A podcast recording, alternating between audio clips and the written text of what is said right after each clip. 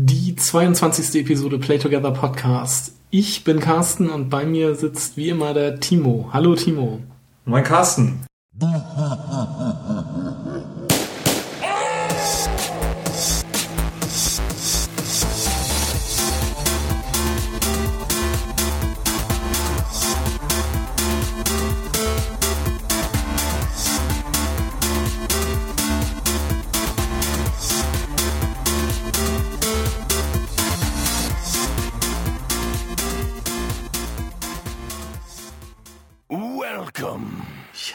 leichtes Déjà-vu.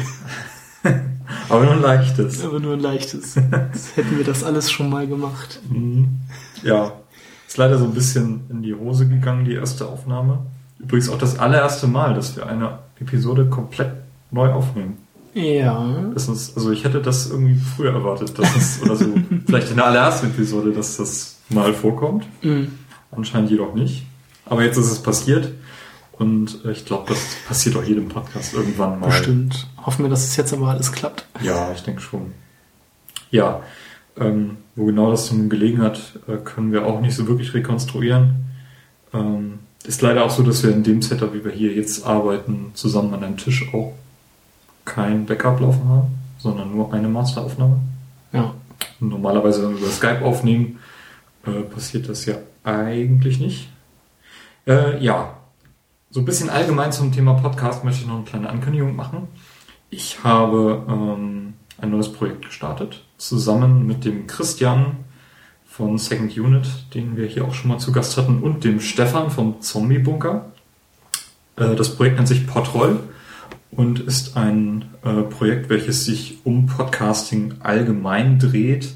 Ähm, wir wollen zum einen irgendwie beleuchten, ähm, was es bedeutet, einen Podcast aufzunehmen. Das heißt, wir wollen auch Leuten helfen, die einen Podcast starten wollen, ähm, indem wir Tipps geben, indem wir irgendwie Setups zeigen von äh, Podcastern, indem wir, äh, ich habe dort zum Beispiel eine Sendung, äh, wo ich mit Podcastern zusammen die erste Sendung von ihnen reinhöre. In der allerersten Staffel von Podroll ist das ähm, der Home Stories Podcast mit Stefan Brocksch. Dort reden wir darüber, wie auf die Idee gekommen ist, diesen Podcast zu starten und was für ein Problem er zu kämpfen hatte, mit was er Problem generell zu kämpfen hat, wenn er neue Gäste einlädt, die vielleicht gar keine Podcasting-Erfahrung haben. Da warst du auch schon zu Gast. Da war ich auch zu Gast, ja, wen das interessiert. Ähm, ich habe dort über, also im Home Stories Podcast, über das Leben und Wohnen auf Forschungsschiffen gesprochen. Das ist nämlich eben das Thema dieses Podcasts, wo leben andere Menschen. Äh, sehr abwechslungsreich, kann ich sehr empfehlen, da mal reinzuhören. Ähm, Christian produziert im Rahmen von Pod Podroll eine Sendung, in der er das Hörverhalten von ähm, verschieden erfahrenen Hörern beleuchtet. Das heißt, es gibt irgendwie Leute, die hören extrem viele Podcasts, mit denen unterhält er sich darüber, ähm, wie die zum Beispiel ihre Podcasts abonniert haben, wann sie, zu welchen Zeiten sie Podcasts hören. Ähm, es gibt aber auch so Menschen, die hören nur gelegentlich Podcasts, zum Beispiel irgendwas zu recherchieren. Auch da wollen wir irgendwie das Hörverhalten das Rechercheverhalten, wie suchen die überhaupt ihre Podcasts ähm, beleuchten. Und ähm, er versucht auch Leute zu erreichen, die eigentlich gar nicht wissen, was ein Podcast ist, um denen das ähm, Ganze so ein bisschen schmackhaft zu machen. Stefan hat auch eine Sendung, ähm, in der er Podcasts nach Themen gestaffelt vorstellt. Und in seiner ersten Sendung sind das ähm, Fußball-Podcasts. Und genau, ich spreche die ganze Zeit von verschiedenen Sendungen, denn wir machen Podroll so staffelbasiert. Das heißt, wir bringen so vielleicht zweimal im Jahr eine Staffel raus, wo wir verschiedene Sendungsformate enthalten sind. Das heißt, dann kommen an einem Tag vier oder fünf Podcast-Episoden gleichzeitig raus und dann aber ein halbes Jahr lang nicht. Das ist so ein kleines Experiment, was wir gleichzeitig damit fahren, denn ähm, so ein Publikationsverfahren äh, habe ich im Rahmen von Podcasts noch nicht erlebt. Das ist ja ein bisschen magazinartig. Und natürlich begleiten auch die Website auf podroll.de kann man sich ähm, noch einige schriftliche Artikel dann ähm, anlesen und Kommentare natürlich hinterlassen. Ich würde mich freuen, wenn ihr mal vorbeischaut auf podroll.de. Ähm, die erste Staffel müsste jetzt raus sein zu dem Zeitpunkt, wo ihr diese Aufnahme hört. Ähm, haben auch auf der Republika Anfang Mai äh, viele Interviews geführt, die wir jetzt immer noch auswerten. Und ja, Was für, was für ein Übergang. Was für ein Übergang, ja. genau. Ähm, auch so ein bisschen äh, zu feiern. Das hier ist ja eine Art Sonderepisode, wie wir sie letztes Jahr im Mai auch gemacht haben. Letztes Jahr im Mai, genauer gesagt am 21. haben wir unseren einjährigen Geburtstag gefeiert im Rahmen von Play Together. Jetzt sind wir also schon zwei Jahre ähm, unter euch, werden von euch vielleicht fleißig gehört, vielleicht auch mal weniger fleißig. Ähm, heute haben wir kein spezielles Thema und das hat welchen Grund? Äh, das hat den Grund, was hat das für einen Grund, äh, dass wir inzwischen, also seit der letzten regulären Episode, glaube ich, schon wieder ziemlich viel ähm, ja, Spiele gespielt haben, die ich auf jeden Fall gerne äh, besprechen würde und wollte und deshalb einfach eine Folge brauchte, um das zu machen. Und da kam das, glaube ich, ganz gelegen. Genau, um einfach zu verhindern, dass die nächste Sendung irgendwie fünf Stunden sprengt, machen wir jetzt einfach mal diese Sendung und haken so ein bisschen eine unserer Lieblingskategorien ab, nämlich was wir so in letzter Zeit gespielt haben. Das ist nämlich besonders in deinem Fall eine ganze Menge. Ja. Ähm, genau. Du spielst immer noch primär auf dem PC. Ist das richtig? Ähm, momentan ja durch äh, ein paar, ich hatte mal wieder einen Ausflug in das äh, Point-and-Click-Adventure-Genre. Dann ist vor einem knappen Monat Dark Souls 2 erschienen, das ich äh, extrem suchte, gesuchtet habe, immer noch suchte. Ähm, aber auch die PlayStation kommt äh, natürlich nicht allzu kurz, wenn allerdings auch momentan etwas kürzer, also momentan als gewohnt oder gewollt die PS4, die jetzt als Austauschmodell hier wieder komplett genau. staubfrei rumsteht. Ja, genau. so meine, meine, zweite schon. Mhm. Genau. Ähm, ja, äh, für die kann ich ja mal kurz erzählen. Für die PlayStation ähm, gab es ja letztens auch ein großes Firm Firmware-Update. Ja. Ähm, wo man jetzt auch endlich die Lightbar des Controllers dimmen kann. In drei Stufen. In drei, ja, genau. Also einmal Standard ist halt hell, dann gibt es so eine Mittelhelligkeit und schwach. Man kann es leider immer noch nicht komplett ausstellen, was ich ziemlich schade finde. Ähm, und das soll natürlich äh, den Akkuverbrauch des Controllers äh, schwächen, also den Akku erhöhen, äh, die, die Lebensdauer, die Ausdauer, die Ausdauer des Akkus ja. erhöhen. Ähm, ich finde, das hat nicht geklappt. Also irgendwie habe ich das Gefühl, dass der Akku genauso schnell leer ist wie vor, vorher. Weil ich habe jetzt, also seit der letzten Ladung habe ich äh, nur kurz äh, Child of Light gespielt und eine Staffel Game of Thrones geguckt. Also der Controller lag jetzt während der nach der letzten Aufladung eigentlich eher auf der Couch und ging nach einer Zeit aus und ähm, trotzdem ist er irgendwie genauso schnell leer gewesen wie äh, vorher auch, als das Licht noch komplett stark an war. Also ich finde, es hat jetzt nicht den gewünschten Effekt. Leider. Schade. Ja. Ähm, erwartest du dann von Sony auf der kommenden E3, äh, die ist ja, glaube ich, heute in zwei Wochen oder so, um und bei, so ja, Anfang Wochen. Juni halt. Ja, genau. Ähm, erwartest du da von Sony irgendwelche Announcements oder Entwicklungen in Sachen Controller? Nee, ich glaube, da kommt noch nichts. Also, ich, es wäre schön, aber ich glaube, so eine Revision des Controllers, ist, ich vermute mal, dass damit noch nicht zu rechnen ist. Hast du generell irgendwelche Erwartungen an Sony auf der E3? Also E3 ist in zwei Wochen, wir werden dann auch natürlich wieder eine Episode machen. Mhm. Ähm, aber trotzdem ist irgendwie im Moment eine recht spannende Zeit, weil irgendwie sehr, sehr viele Announcements gemacht werden, mit denen ich jetzt nicht unbedingt gerechnet hätte. Ja, das alles vor der E3, also wirklich Knaller quasi noch vor der E3 angekündigt werden, gerade von Microsoft auch. Ja. Aber ähm, jetzt im speziellen Fall von Sony, ähm, irgendwelche besonderen Ankündigungen. Also ich würde mich zum Beispiel freuen, wenn sie die PS Vita TV für Europa ankündigen. Ja, das wäre wär, das wäre echt nice. Das wäre cool. Also ich eigentlich müsste ich sie mir nicht kaufen, weil ich ja eine normale Vita habe. Mhm. Ähm, aber ich finde es wohl doch irgendwie cooler, sowas auf dem, auf dem großen Bildschirm zu spielen. Deshalb würde ich wahrscheinlich darüber nachdenken, meine Vita zu verkaufen und mir eine Vita TV zu kaufen. Aber das wäre eigentlich relativ sinnlos. Aber äh, ja gut, aber ich meine, das ist dann so ein Preispunkt von 100, vielleicht 120 Euro, würde ich mhm. schätzen. Das kann man schon mal mitnehmen. Also es ist ja ähnlich wie so ein Apple TV, bloß dass in dem Fall hier hoffentlich auch äh, gute Spiele drauf spielen kannst. Ja, also gut, ich würde im Gegenzug dazu ja auch meine Vita dann verkaufen. Vielleicht kommt man da ja mit plus minus null wieder raus. Aber das ist eine Sache, über die ich dann halt dann nachdenken werde. Ähm, ich denke mal, dass es ja eine große Ankündigung, also eine, eine, Ankündigung noch zu diesem PlayStation Now geben wird, diesen Leihdienst.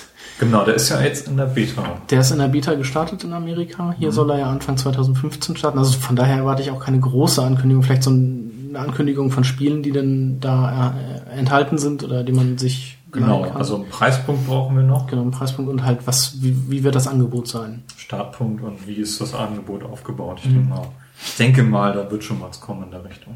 Mhm, dann bin ich mal sehr gespannt, ob irgendwelche noch unbekannten, also es werden bestimmt unbekannte Titel ange, äh, angeteased werden.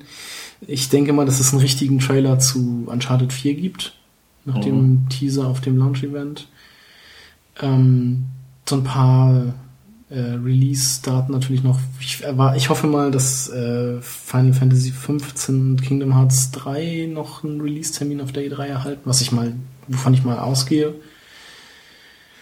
Ähm, aber sonst, ich weiß noch momentan gar nicht, was ich so von, äh, von Sony halten soll. Ob da großartige Dinge auf uns zukommen. Aber das hoffe ich einfach mal.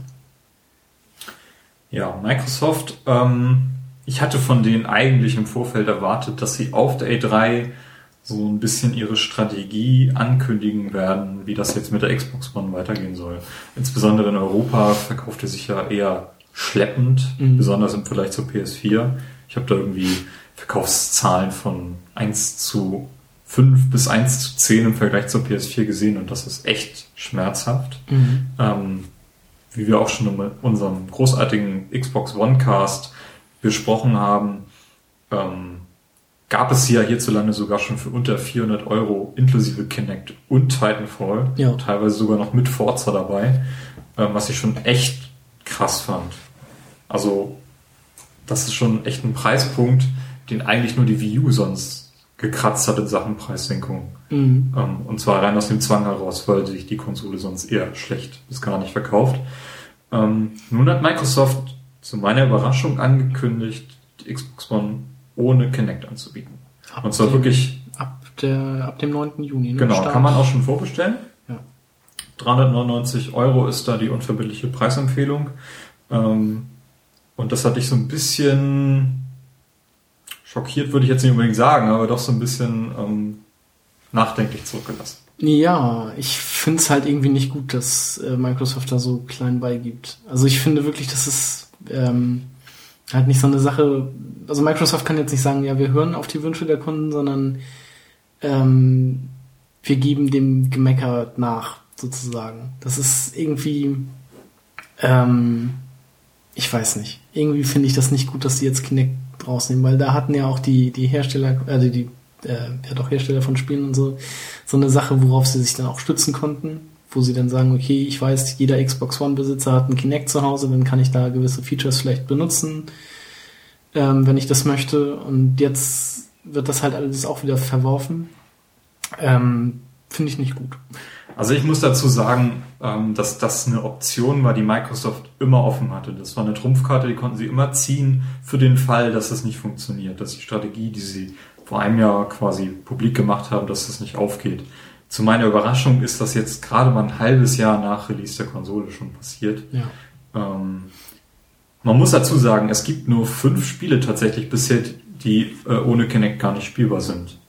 Ähm, das sind zum einen Kinect Sports Rivals, dann dieses Just Dance von, von Ubisoft, mhm. Xbox Fitness, Zumba Fitness und Fighter Within. Alle anderen Spiele kann man auch ohne Kinect spielen. Das sind dann einfach nur Funktionen wie die Sprachsteuerung oder Head-Tracking von Forza zum Beispiel, mhm. die man dann eben nicht mehr nutzen kann. Und man ist ja auch jetzt schon gar nicht gezwungen, Kinect zu nutzen. Was ich das Problem so ein bisschen finde, ist ähm, eigentlich der Name Kinect, weil der ist in den Köpfen der Menschen, der Spieler einfach immer damit äh, verankert, dass es sich um Bewegungssteuerung handelt und dass ich da vor dem Fernseher rumtanzen muss. Ja, das ist Davon richtig. ist man aber eigentlich, das ist es ja gar nicht. Also es ist ja eigentlich eher so ein zusätzliches Eingabegerät, wo du mit Gesten und Sprache eben deine Konsole bedienen kannst. Und das mhm. funktioniert dann ausgesprochen gut. Irgendwer hat mal so scherzhaft gebracht, ähm, wenn man irgendwie ein neues runtergeladenes Spiel starten will, muss man entweder zwei Wörter sagen oder 93 Button drücken. Und ähm, das beschreibt auch so ein bisschen das Problem. Ähm, wenn Microsoft jetzt Kinect weglässt, müssen sie auch auf jeden Fall das Menü überarbeiten, denn so wie es jetzt ist, ist es zwar schick, aber schwer zu handeln, finde ich. Wir haben uns das ja uns selber angeschaut bei, ja. bei Benny. Ähm, das ist schon okay, aber ist ein bisschen problematisch. Also mit Kinect funktioniert es sehr gut. Ohne Kinect. Äh also wenn ich jetzt so daran zurückdenke, war es halt irgendwie von meinem Gefühl her wie auch bei der Xbox 360 mit einem Controller zu bedienen. Also auch, dass man halt auch schnell in Anführungsstrichen überall war. Im Shop oder bei Spielen. Ja, also ich glaube gerade so, wenn man nach, nach Demos sucht oder so, gibt es da gar keinen speziellen Reiter, sondern da muss man irgendwie dann doch nach die Bing-Suche benutzen und da ist es dann. Aber ich glaube, das ist ja im PlayStation Store nicht, nicht anders. Also ich glaube, das ist ja, du, das ist aber auch jetzt nicht das positive Beispiel, was man da ziehen kann. Ja, das ist richtig, aber ich glaube, das ist einfach noch dem geringen Angebot an Spielen und so der der äh, Current Gen, der neuen Current Gen geschuldet. Ich denke ja. mal, dass da äh, sowohl Sony als auch Microsoft noch ihren Job irgendwie überarbeiten werden, wenn da mehr Spiele sind. Also das wäre zwingend erforderlich. Ja. Ist auf jeden Fall nun ein unique selling point, den die Xbox One weniger hat, eben dieses Kinect. Ist es jetzt denn jetzt nur noch eine Konsole oder hat es irgendwas besonders herausragendes gegenüber der PS4? Also meine, meiner Empfindung nach ist es jetzt einfach nur noch eine PlayStation 4 mit Microsoft-Logo. Also einfach nur eine verbesserte Xbox 360, so wie halt im Grunde die PlayStation 4 auch nur eine verbesserte PlayStation 3 ist. Wobei natürlich die Xbox One immer noch dieses äh, Multitasking wesentlich besser macht als so. Ja, das ist richtig. Weiß halt nur nicht, ob das auch in den Köpfen der, der Menschen halt eine Rolle spielt. Also das, wenn, wenn äh, die Xbox One jetzt ohne Kinect zum Start äh, verkauft worden wäre, wäre das halt für mich, das hätte ich glaube ich gar nicht auf der Pfanne gehabt. So, als Kaufargument quasi, ach ja, die Xbox One kann ja besser multitasken. Das, das wäre für mich halt kein Kaufgrund gewesen. Das andere ist halt dieses Cloud Computing, ähm, wo natürlich Microsoft sehr viel Geld in die Infrastruktur gesteckt hat. Das ist nun kein Ding, was auf der PS4 unmöglich ist. Ist halt nur auf der Xbox jetzt schon da, ja. wird auch in gewisser Weise auch schon von den Entwicklern genutzt, insbesondere von Titanfall und Forza sind mir da jetzt spontan im Kopf. Ähm, ich denke mal, aber die Vorteile daraus muss man echt noch. Das, das, das muss sich echt also noch entwickeln, ja. ja.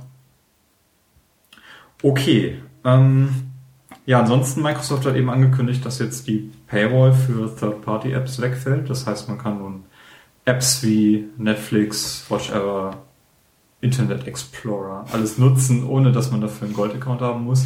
Das war dringend überfällig, denn ähm, das Angebot oder das, ähm, den Wert, den man für einen Gold-Account bekommt, der ist ja nun wirklich extrem gestiegen durch Games with Gold. Und äh, Games of Gold wird jetzt auch auf der Xbox One ausgerollt werden. Im Juni mit ähm, Halo Spartan Assault, Assault und mhm. äh, Sam irgendwas, Brotherhood. Ach ja, der, ja, genau. Das ist auch irgendwie so ein. Ich glaube, das ist auch ein Spiel, was ganz gut mit Kinect funktionieren würde. Wenn man ist jetzt auch auf der Xbox äh, 360 erschienen übrigens. Ich glaube, da muss man auch irgendwie so wie bei, wie heißt das fürs iOS? Lost Winds oder so. Irgendwie, glaube ich, muss man da auch ein bisschen auf dem Bildschirm rumzeichnen. Kann sein, ja. Das weiß ich nicht. Habe ich mir nicht so angeschaut, finde ich aber ganz nett, dass es jetzt da auch losgeht. Hm, übrigens, kleiner Tipp am Rande, wenn ihr äh, Interesse an Dark Souls bekommen habt durch unseren Game Talk, kann ja sein. äh, das ist im Juni gratis auf der Xbox 360 für Goldmitglieder. Ich denke mal, für gratis kann man sich das auf jeden Fall mal angucken. Da macht man nichts falsch. Ja, ähm, noch eine News und äh, ich erlaube mir das mal hier unterzubringen im Podcast, obwohl wir mal angekündigt haben, hier eigentlich keine News zu machen, so richtig. Ähm, aber weil wir heute kein Thema haben, also Themengate quasi, ähm, die Abschaltung von GameSpy ist jetzt quasi vollzogen worden. Ähm, GameSpy ist so ein Dienst, ähm, bei dem Entwickler und Publisher äh, quasi Spiele anmelden konnten, die irgendeinen Online-Dienst anbieten. Mhm. Also, keine Ahnung, man will irgendwie Need for Speed Online spielen dann braucht man irgendeinen Service im Hintergrund. Wenn man das nicht selber machen will, kann man sich so eine, eine GameSpy eben äh, anmieten, ist so meine laienhafte Erklärung jetzt dafür. Wer sich darauf verlassen hat, das war unter anderem Nintendo mit dem gesamten Online-Dienst der Wii, mit Ausnahme des Shops und vom alten DS. Mhm. Äh, das ist jetzt alles deaktiviert worden. War angekündigt worden seit Anfang des Jahres, ist jetzt vollzogen worden. Zu meiner Überraschung war da eben nicht nur Nintendo, sondern auch eine ganze Menge anderer, auch größerer Publisher von betroffen. Zum Beispiel Red Dead Redemption hat jetzt kein Multiplayer, Online-Multiplayer mehr, der lief auch über GameSpy. Mhm. Ähm, einige wenige Spiele, von denen ich jetzt aber keins nennen kann, ähm, da konnte man den, den Online-Dienst unten drunter austauschen, sodass die auch weiterhin laufen. Aber bei den meisten Spielen fällt das jetzt flach. Finde ich schade, muss ich hier ganz ehrlich sagen. Mhm. Ähm, sicherlich viele Spiele, äh, da ist sicherlich online nichts mehr los. Also Online-Spiele funktionieren ja meistens nur, wenn sie frisch rauskommen, wenn die Leute alle draufspringen. Es gibt so ein paar Long-Selling-Games, wie zum Beispiel Mario Kart auf der Wii, mhm. ähm, wo das auch so ein bisschen schade ist dann. Gut, da gibt es ja bald Ersatz mit Mario Kart 8 auf der Wii U. Ähm, keine Ahnung, Call of Duty ist auch so ein Beispiel, was ewig lange auch die älteren Spiele online gespielt werden. Ich glaube, die sind allerdings nicht davon betroffen. Mhm. Ähm, ja, ist schade. Finde ich jedenfalls bemerkenswert, dass ähm, so ein Dienst, den eigentlich keiner so auf dem Schirm hat, ausfällt und was so ein großes Trümmerfeld ja. hinterlässt dadurch. Ja. Ähm, waren die dann pleite oder was? Nee, nee, nee die sind, glaube ich, aufgekauft worden von okay. jemand anders. Und, und der hat gesagt, na, das Die wollten den nicht. Dienst dann abschalten. Okay. Ich weiß jetzt nicht, ob es da irgendwie um Know-how von GameSpy ging oder was auch immer. Ähm, kann man sicherlich alles auf den bekannten Online-Plattformen nachlesen. Ähm, ist allerdings auch schon länger bekannt gegeben worden, sodass jetzt auch keine top aktuellen Spiele davon betroffen sind. Ja, dann kommen wir zum eigentlichen quasi Thema dieses Podcasts. Ja. Und zwar, was wir in letzter Zeit so gespielt haben. Das letzte Mal darüber gesprochen haben wir bei unserem Jahresrückblick Im zum Januar. Jahr 2013. Genau, das war Ende Januar. Ähm, ja, fang du doch einfach mal an. Was mhm. oder womit möchtest du anfangen? Ähm, ja, ich habe das ja eingangs schon erwähnt. Ich habe äh, viel PC gespielt, unter anderem halt auch ähm, Point-and-Click-Adventure. Und zwar habe ich da aus dem Hause The Dalek, was ich ja sehr schätze, ähm, die beiden Das Schwarze Auge-Spiele gespielt. Äh, direkt hintereinander weg, was ich auch jedem empfehlen kann, der die spielen möchte. Und das ist zum einen äh, das Spiel Satin aus Ketten und zum anderen Memoria. Ähm, die vom Setting her angesiedelt sind in dem Königreich Andergast in Aventurien, in diesem schwarzen, das schwarze Auge-Universum. Vielleicht ist dem einen oder anderen Hörer ja das ein Begriff, der vielleicht auch mit diesem Pen and Paper zu tun hat. Ähm, ja, man spielt als äh, Giron, der, als er irgendwie so noch ein Kind war, von einem von einem Seher, der gerade auf dem Scheiterhaufen verbrannt wurde, wo sich das ganze Dorf so versammelt hat, äh, eine Prophezeiung bekommen hat, dass er großes Unglück über die Welt oder über sein äh, Land, Dorf und so bringen wird. Ähm, dazu passt auch sehr, dass er als magische Fähigkeit, in Anführungsstrichen, die, die Fähigkeit besitzt, äh, Dinge zu zerbrechen. Was halt, ja, so ein bisschen tollpatschig und so, kommt er halt wirklich rüber. Was ganz witzig ist, ähm, ja, zum, zum, äh, zum Grafikstil, das sind alles, was also sehr, sehr hübsch, sehr, äh, alles handgemalte äh, Figuren und äh, Hintergründe, die so ein bisschen so ein, so ein Ölgemälde oder sowas aussehen. Also wirklich sehr, sehr hübsch.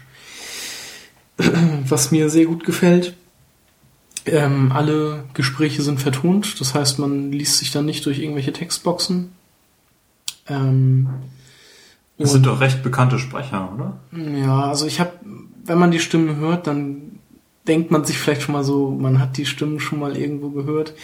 Ähm, also den, den Geron, das, der wird gesprochen von Sascha Dreger, der zum Beispiel den Tim aus der, äh, aus der TKKG spricht. Mhm. Oder ähm, aus der Zeichentrickserie von damals Captain Planet, war halt die Stimme von Captain Planet. Ähm, und äh, Giron hat als Sidekick eine Fee oder eine Elfe. Nein, eine Fee. Ich glaube, es ist eine Fee. Äh, mit dem Namen Nuri. Die wird gesprochen von Stefanie Kirchberger, die auch bei der TKKG gesprochen hat. Ähm, und noch ein paar anderen Sachen. Also ich weiß jetzt, ihre Stimme kam mir auf jeden Fall auch schon bekannt vor. Ähm, die machen das auch sehr gut. Ähm, ja, was sollte ich jetzt sagen? Achso, ja, diese Fee Nuri, das ist halt auch so ein Sidekick und die hat auch eine magische Fähigkeit, die kann nämlich Dinge reparieren. Also der eine kann Dinge zerbrechen und der andere kann, Dinge. die andere kann Dinge ja, reparieren. Genau. Das ergänzt sich dann halt ganz gut und man braucht es halt auch, um Rätsel zu lösen. Mhm. Ähm, wo wir denn auch gerade bei den Rätseln sind, die sind alle sehr, sehr gut und ähm, ja, logisch. Also man weiß immer, was man tun muss sozusagen. Also wenn man kommt halt irgendwo in eine Szenerie und ähm, weiß, aha, diesen Gegenstand da hinten brauche ich oder das und das muss ich machen, dafür habe ich jetzt im Inventar das und das, das könnte man denn da und da verwenden. Alles klar, das klappt und so weiter. Ähm, es gab so in der Mitte des Spiels eine Sache, wo ich partout nicht auf die Lösung des Rätsels kam, weil ich einfach einen Lösungsweg im Kopf hatte, der nicht klappt, der vom Spiel aber auch ähm, wo einem das Spiel aber auch so ein bisschen reinlegt. Ähm, leider. ähm, da gibt's nämlich, also ich kann das ja mal kurz sagen, ähm, da gibt's nämlich so eine Stelle, wo man so eine Figur von einem obersten Regalbrett äh, holen muss. Und die Lösung ist eigentlich relativ simpel, aber die hat halt ähm, irgendwie so einen Haken. Und ähm, das ist, also die, die Figur hat einen Haken. Und ähm, man ist da gerade an so einem Hafen und da gibt's einen Angler und man kann diesen Angler nach einer Angel fragen. Und man bekommt die Angel aber nicht von dem. Nie. Kann tun, was man will und man bekommt diese Angel nicht. Und ich dachte, zum äh, Lösen dieses Rätsels ist halt diese Angel erforderlich. Ist sie aber gar nicht, weil man sie halt nie bekommt. Und da musste ich dann echt lange überlegen, bis ich das dann raus hatte, wie das geht. Ähm, ähm, und gegen Ende des Spiels wird es allerdings natürlich vom Schwierigkeitsgrad her etwas schwerer und auch die Rätsel werden knackig, ich mal. Also da gab es wirklich ein Rätsel, wo ich nachgucken musste, wie ich das mache, weil ich absolut nicht auf die Lösung kam. Ich denke mal, Adventure-Fans könnten das vielleicht irgendwie hinkriegen, aber ich war da halt echt zu dumm zu und wusste halt überhaupt nicht, was ich machen soll. ähm, als das Rätsel fertig war, dachte ich mir so, ja gut, das ist eine logische Lösung dafür, aber da wäre ich halt nie drauf gekommen. Ähm, ja, wenn das Spiel vorbei ist, kriegt man ein recht, wie ich finde, unbefriedigendes Ende. Deshalb macht es wirklich, oder gibt es äh, wirklich viel Sinn, der gleich Memoria hinterher zu spielen, den zweiten Teil. Gibt es ja. da denn eigentlich noch einen dritten Teil? Ist das eine mm, Trilogie? Oder? Nee, nee, das ist bisher, also Memorias Ende letzten Jahres, ich glaube im Oktober oder so, erschienen. Hm. Ähm, ich glaube, ich kann mir vorstellen, dass noch irgendwie ein Spiel in diesem Universum kommt. Vielleicht auch als dritter Teil, aber also angekündigt ist bisher noch nichts. Offiziell ist da auch noch nichts bekannt. Und also, also ich meine, ich kann mich daran erinnern, dass es früher auch schon mal DSA-Spiele gab. Es gibt auch eine ganze mal, Reihe, glaube ich ja, sogar. Ich hatte damals äh, mal in der Gold Games 2, glaube ich. Das war oh, jetzt ist so sentimental hier. Das war ja damals noch so eine Spielsammlung, die man sich gekauft hat, also wie man sich kaufen konnte und da waren dann tausende von Spielen drin. Das war das Steam der 90er. Ja, genau. Sozusagen. Gold Games. Äh, großartig. Da habe ich auch mein erstes Point-and-Click-Adventure drin gehabt. Ja. Ähm, eines der besten. Äh, nee, auf jeden Fall war da auch so ein DSA-Spiel bei, wo man äh, in der Ego-Perspektive irgendwie durch, durch die, die Welt lief. Und äh, auch, ich glaube, letztes Jahr ist noch ein anderes DSA-Spiel ähm, erschienen, das so ein bisschen Gothic-Style ist, so ein Action-Rollenspiel. Mhm. Action-Adventure. Ja, irgendwie so. Ähm, also es gibt immer mal wieder Spiele im DSA-Universum. Ich weiß jetzt nicht, das ist ja auch ein relativ großes Universum, die werden wahrscheinlich auch immer an anderen Orten spielen. ähm, ja, also ich denke mal nicht, dass die auch irgendwie Bezug aufeinander nehmen. Und nee, also das, das Ende von Satinovs Ketten ist halt recht unbefriedigend, wie ich finde. Deshalb habe ich dann gleich danach Memoria gespielt. Ähm, da kommt eine leicht andere Mechanik. Also man spielt wieder als Hauptfigur mit Geron. Allerdings ist die Sache, dass er etwas rückgängig machen möchte, was halt am Ende von Satinas Ketten passiert ist. Dafür muss er die Geschichte der ähm, Prinzessin Satya verfolgen sozusagen, bekommt er erzählt oder muss er halt, muss er sich halt reinlesen.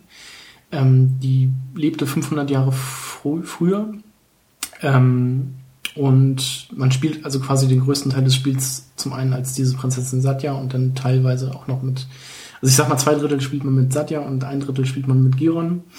Ähm, was eine ziemlich, wie ich finde, ziemlich coole Mechanik ist, dass man halt, äh, um ein Rätsel in der Gegenwart zu lösen, erstmal die Geschichte in der Vergangenheit spielen muss. Mhm. Ähm, und ja, auch in Memoria sind die Rätsel alle eigentlich recht, recht logisch und gut designt. Da gab es gegen Ende, glaube ich, auch wieder so ein paar schwerere Dinge, die allerdings nicht allzu schwer waren. Also nicht so schwer wie, ich finde, wie in Satinos Ketten. Ähm, und das Ende von Memoria, das ist ähm, gut. ich fand's, ich fand's wirklich gut. Also nicht, nicht herausragend oder so, aber es ist halt schon mal besser als das von Satinos Ketten und es schließt das Ganze halt auch sehr gut ab. Also es ist, man hat jetzt nicht das Gefühl, dass da jetzt noch ein dritter Teil kommen müsste, um okay. nochmal auf den Punkt mit der Trilogie zurückzukommen.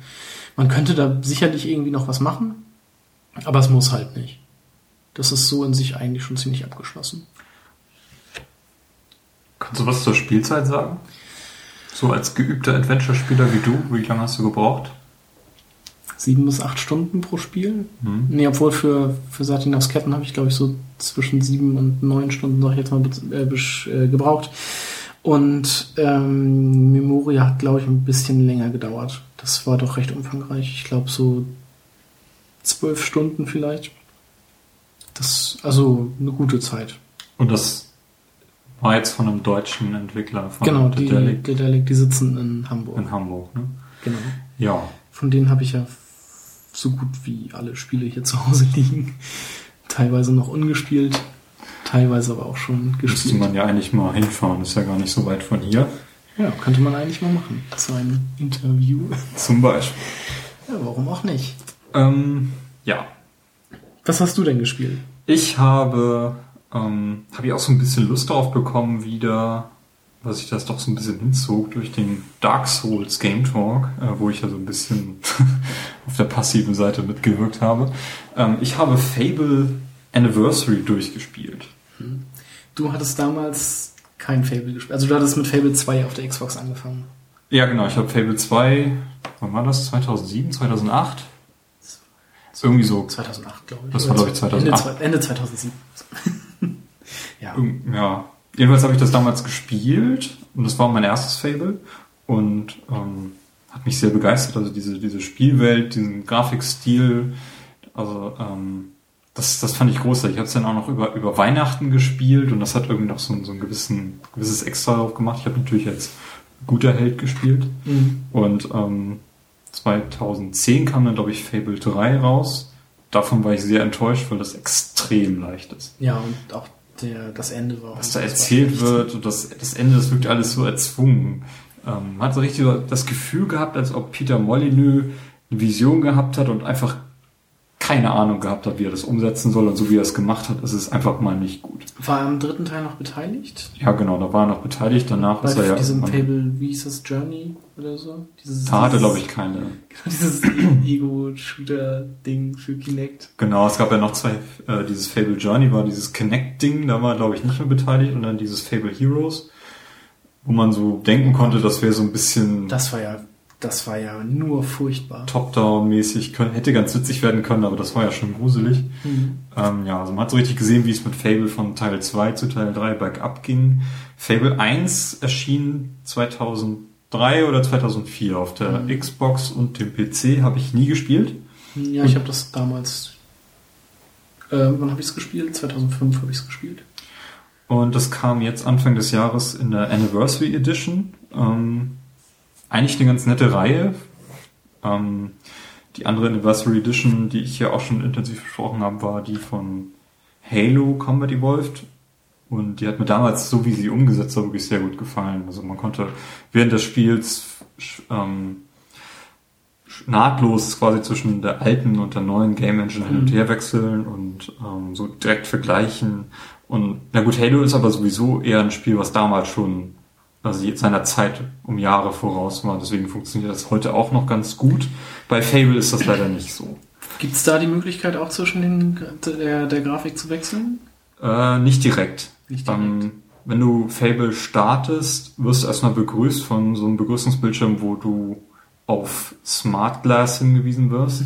Und das, ich habe es nicht ausprobiert. Auf dem iPhone habe ich irgendwie keine Lust gehabt, das als Second Screen zu benutzen. Ähm, somit habe ich auch das Achievement nicht. es gibt tatsächlich Smart Glass Achievement. Aber es gibt wohl bestimmte Stellen, wo du dann auf deinem Second Screen, also auf dem Tablet oder was auch immer, eben sehen kannst, wie das Spiel im Original an der Stelle ausgesehen hat. Aber dann nur als Foto. Also Wahrscheinlich, als ja. Okay. Also mehr kann ich dazu nicht sagen. Ähm, äh, was sie mit Anniversary gemacht haben, ist eben äh, die Unreal Engine 3 rüber gestülpt. Ähm, was ich auch erst gesehen habe, als ich das Spiel gestartet habe. Aber Ich wusste halt, die haben da irgendwie was HD-mäßig gemacht. Ähm, haben da halt diese Unreal Engine genommen. Ob die dafür geeignet ist, äh, wage ich zu bezweifeln, denn das Spiel läuft eigentlich nicht wirklich flüssig. Mhm. Und das ist auch recht schade. Also ich finde, das, das ganze Spiel läuft extrem zäh. Es ruckelt nicht, aber es läuft zäh. Ruckeln tut's im Ladebildschirm, da, den man sie ja häufig sieht. Ja, genau, das wollte ich gerade sagen. Davon gibt es ja auch mehr als genug. Genau. Weil es ja keine offene Welt ist, sondern einfach nur Schlauch an Schlauch. Es ist Schlauch an Schlauch und diese Areale, von denen man, zwischen denen man hin und her wechselt, die sind auch echt winzig. Mhm. Also, so die Bowerstone und die Heldengilde und alles, das sind alles winzige Areale. Und wenn man mal irgendwie so ein bisschen freies Feld hat, das ist eigentlich auch wirklich nur, geh von A nach B und das ist immer ein Schlauch. Wenn du mal irgendwo abbiegen kannst, dann ist da auch meistens irgendeine Kiste, dann kannst du da halt auch nicht weiter. Mhm.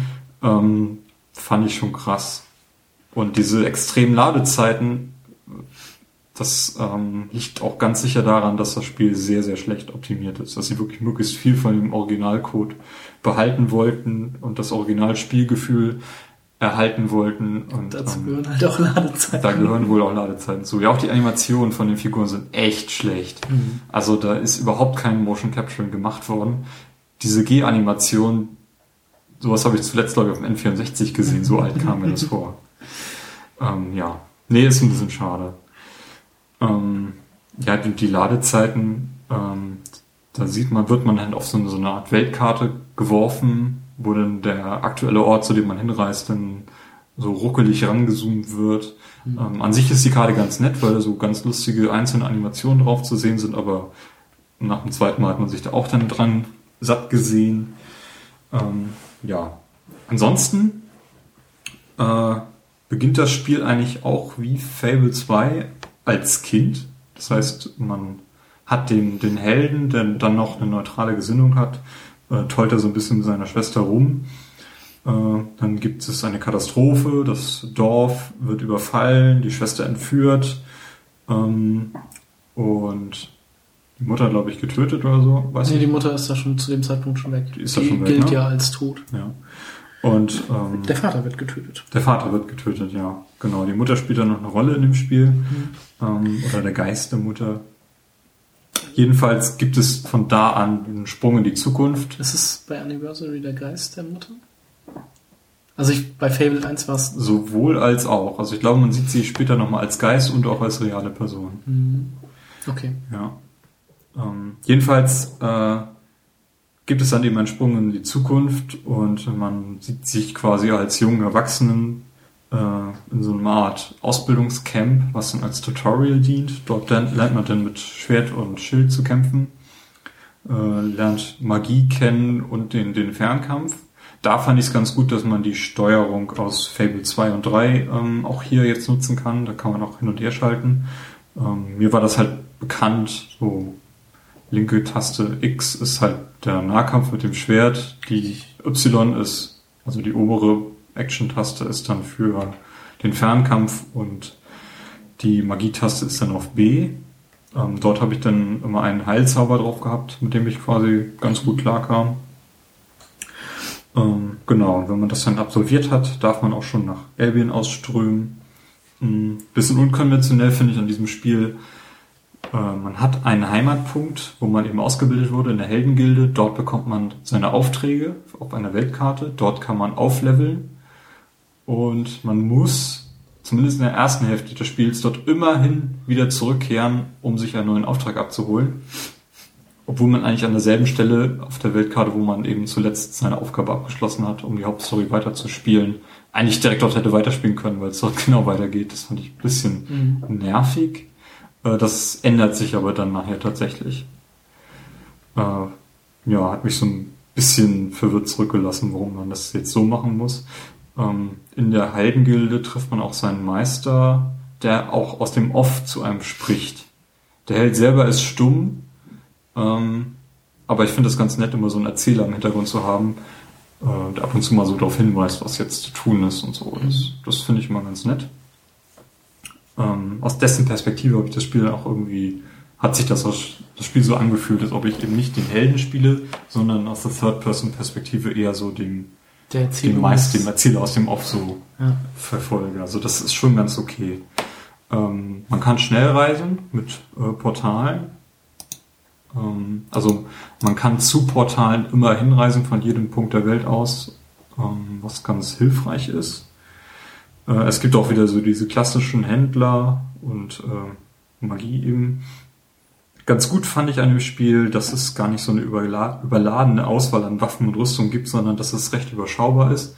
Ähm, was so irgendwie anders als bei Skyrim irgendwie mhm. so den, oder Diablo ja. den, den Zugang zu dem Spiel deutlich erleichtert. Also man ist relativ lang unterwegs mit ein und derselben Waffe und ähm, traut sich dann auch mal so diese Slots zum Anbringen von Diamanten oder so, die dann so einzelne Aspekte der Waffe verbessern, auch mal zu nutzen.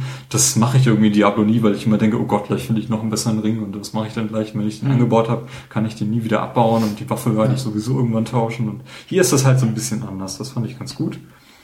Ähm, ja. Ein bisschen so ein Problem von dem Spiel ist, ähm, weil es ja die Anniversary Edition ist, haben sie, haben die Entwickler äh, das Add-on Lost Chapters direkt mit integriert. Ja. Das heißt, es gibt einen nahtlosen Übergang zwischen dem Ende des Hauptspiels und dem Add-on. Das und hatte ich aber bei der PC-Version auch so. Hattest du auch so. Mhm. Ich finde, das ist dramaturgisch überhaupt nicht von Vorteil. Ähm, man, man arbeitet so das gesamte Spiel auf diesen finalen Bosskampf hin, der übrigens auch sehr nett, ähm, worauf sehr nett darauf hingearbeitet wird und mhm. von der Präsentation her und wie der, wie der ähm, Kontrahent äh, aufgebaut und äh, in das Spiel eingeführt wird, ist das ganz nett.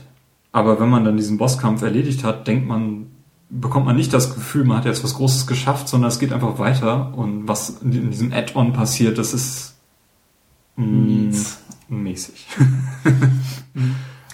Fand ich es ein bisschen schade irgendwie. Also da hätte man an der Stelle das, den Abspann einführen sollen und dann irgendwie ähm, so ein bisschen to be continued meinetwegen hinzufügen können, dann hätte das irgendwie besser funktioniert. Fand ich es ein bisschen schade, ja.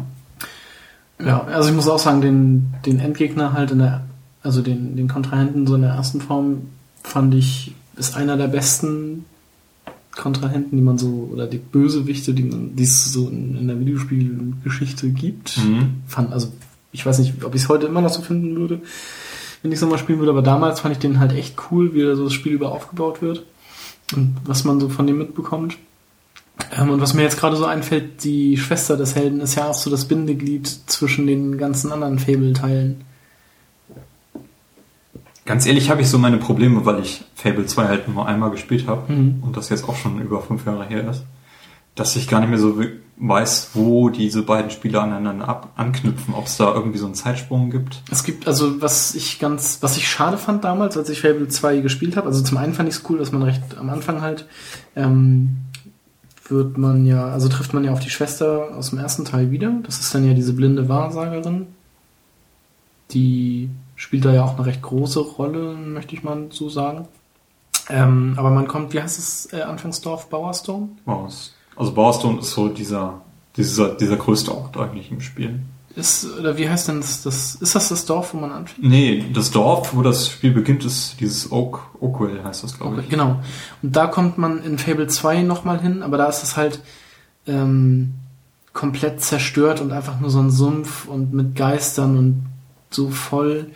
Und man erkennt halt recht wenig wieder.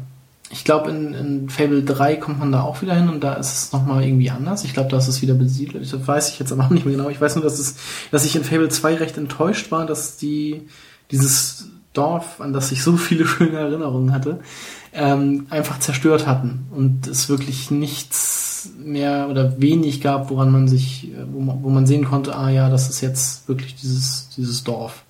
Mhm. Das fand ich so ein bisschen schade. Weiß ich nicht. Da würde ich vielleicht nochmal, vielleicht spiele ich nochmal in, in Teil 2 rein, um mal Mhm. irgendwie da eine Verbindung zu finden, jetzt wo ich die Welt aus dem ersten Teil eben kenne. Ähm, auf jeden Fall kann ich mich erinnern, wie Bowerstone in Teil 2 aussah und das war halt ist komplett anderes. Also Ja, da muss irgendwas Großes passiert sein oder es ist eben es ist, eher so eine Parallelwelt oder so. Ich weiß es nicht. Also mhm. keine Ahnung. Muss ich mir noch mal, muss ich mir mal anschauen. Ähm, was ich jedenfalls raten würde, wer jetzt auf die Idee kommt und noch nie ein Fable gespielt hat, jetzt mit der Trilogie anzufangen, ähm, würde ich doch eher gleich zu Teil 2 raten, weil das doch deutlich moderner wirkt. Also Teil, Teil 1, wenn man es wirklich mag, macht's. Wenn ihr es schon mal gespielt habt, müsst ihr es nicht unbedingt nochmal spielen. Mhm. Also so gut ist es dann doch nicht. ähm, ja. Nee, also ich würde, wenn ihr, wenn ihr Fable, mit Fable was anfangen wollt, auf jeden Fall Fable 2 spielen. Das ist mein Lieblingsteil. Fable 3 mögen auch noch viele. Ähm, auf der Xbox One kommt jetzt auch ein Fable. ist das nicht auch so ein Kinect-Ding? Fable Legends, heißt das so? Ja. Was ist weiß das? ich gar nicht, was, was da passieren Ich glaube, soll. das ist auch so ein, so ein Kinect-Ding gewesen, meine ich. Kann ich nicht sagen. Jedenfalls ist Fable für mich zu Ende. Die Mhm. Trilogie und alles drumherum könnt ihr eh vergessen. Ähm, ja. Kann man mal spielen, muss man nicht. Ist mein Fazit. Ja. Ich konnte, hatte irgendwie so meine Probleme darin zu versinken. Und, ähm, das hat, ich habe es trotzdem zu Ende gespielt. Ich glaube, 15 Spielstunden hatte ich am Ende auf dem Konto. Ich habe nicht alles geschafft. Vor allem diese Silberschlüssel, die sind hier extrem gut versteckt. Habe ich gleich drei gefunden von 30 oder 40. Ähm, Ja. da hatte ich auch so meine Probleme damals. aber da hatte ich immer mit meine Probleme. Es gibt ja auch noch diese, diese, diese Türen, diese Dämonentüren. Da habe ich Mhm. auch nur eine geöffnet, weil ich sie öffnen musste, um eben im Spielverlauf weiterzukommen. Ähm, ja, ansonsten hat das Spiel den genau gleichen Quatsch wie Teil 2 und 3 auch, mit Frisuren und Tattoos und Gesten. Du kannst irgendwie furzen und ähm, Hey. ja, und dann, dann ist dieser Furzenknopf dann auch auf dem gleichen Knopf, wo man dann die Tränke nimmt und wenn man im falschen Moment drückt oder doppelt die Taste drückt, dann heilt man nicht, sondern stellt sich da hin und furzt den Gegner an oder macht halt irgend so eine bescheuerte Geste. Das, Großartig. ja, also das, das habe ich nie an Fable verstanden, was dieser Müll soll. Gibt bestimmt Leute, die finden das witzig. Ja, irgendwie. Ein bisschen albern ist es. Gut, aber jetzt haben wir mal über Fable gesprochen. Mhm. Ähm, was hast du denn noch? Ähm, ja, ich werde dann einfach wieder zwei Spiele abfrühstücken, die wir beide auch zusammen gespielt haben. Ist das so? Ist das so? Ja, das ist so. Ähm, und zwar zum einen Rayman Legends auf der PlayStation 4. Kam Anfang März ja raus. Ähm, ist im Grunde genau das gleiche wie Rayman Origins, Nur besser. nur besser. genau, es gibt, also bei Rayman Origins gab es ja noch diese, ähm, gab es ja noch so eine Oberwelt, quasi so eine Karte, auf der man sich bewegt hat, mehr oder weniger, äh, um die Level auszuwählen. Die waren alle quasi dadurch miteinander verbunden. Jetzt gibt's nur noch so, ein, so eine Galerie mit äh, Bildern oder Gemälden, in die man äh, reinspringen kann. Und ähm, in jedem Level, oder beziehungsweise hinter jedem Haupt, hinter jedem Hauptgemälde gibt es dann halt eine Welt mit äh, sieben bis acht Leveln, glaube ich, oder sieben Level, ähm, die ja normal bestritten werden. Dann gibt's zwei Prinzessinnen-Level, wo man so eine ja, Kriegerprinzessinnen äh, befreien kann, die es ja auch im ersten Teil, also in Raven Origins schon gab. Da gab's ja vier an der Zahl, hier sind es deutlich mehr dadurch, die man diesmal auch alle spielen kann. Ähm, an den spielbaren Charakteren hat sich sonst eigentlich nichts geändert. Es gibt immer noch Raymond, Globox, heißt der Globox? Ja, ne? Der blaue? Der blaue, große. und halt zwei von so einen, diesen, diesen kleinen blauen, mit den langen Die Nasen. mit der Nase, ja. die mit der Nase. Raymond der Blaue und die mit der Nase. Das Genau. schreibt eigentlich ganz gut, ja. Ähm, da sind jetzt ein paar andere Kostüme noch zugekommen, die man wählen kann. Ja, man kann auf der Wii, kann man die als Mario und Luigi verkleiden. Das ist cool. Auf der PlayStation 4 gibt's äh, das Assassin's Creed, also das Desmond Miles Outfit. Mhm. Hat dann so einen Kapuzenpulli an. Ähm, was wollte ich jetzt sagen? Ach so, ja, pro, äh, was ein bisschen anders ist jetzt, äh, früher musste man ja in den Level nur diesen, diese Looms sammeln oder konnte man, diese Spielwährung quasi, diese goldenen leuchtenden Dinger, ähm, mit denen man dann die, die äh, Medaillen am Ende des Levels freigeschaltet hat. Jetzt kann man pro Level auch noch zehn von diesen Typen mit Nasen Befreien oder befreien. Oder also finden und befreien. Genau. Ähm, die braucht man, um neue Level freizuschalten.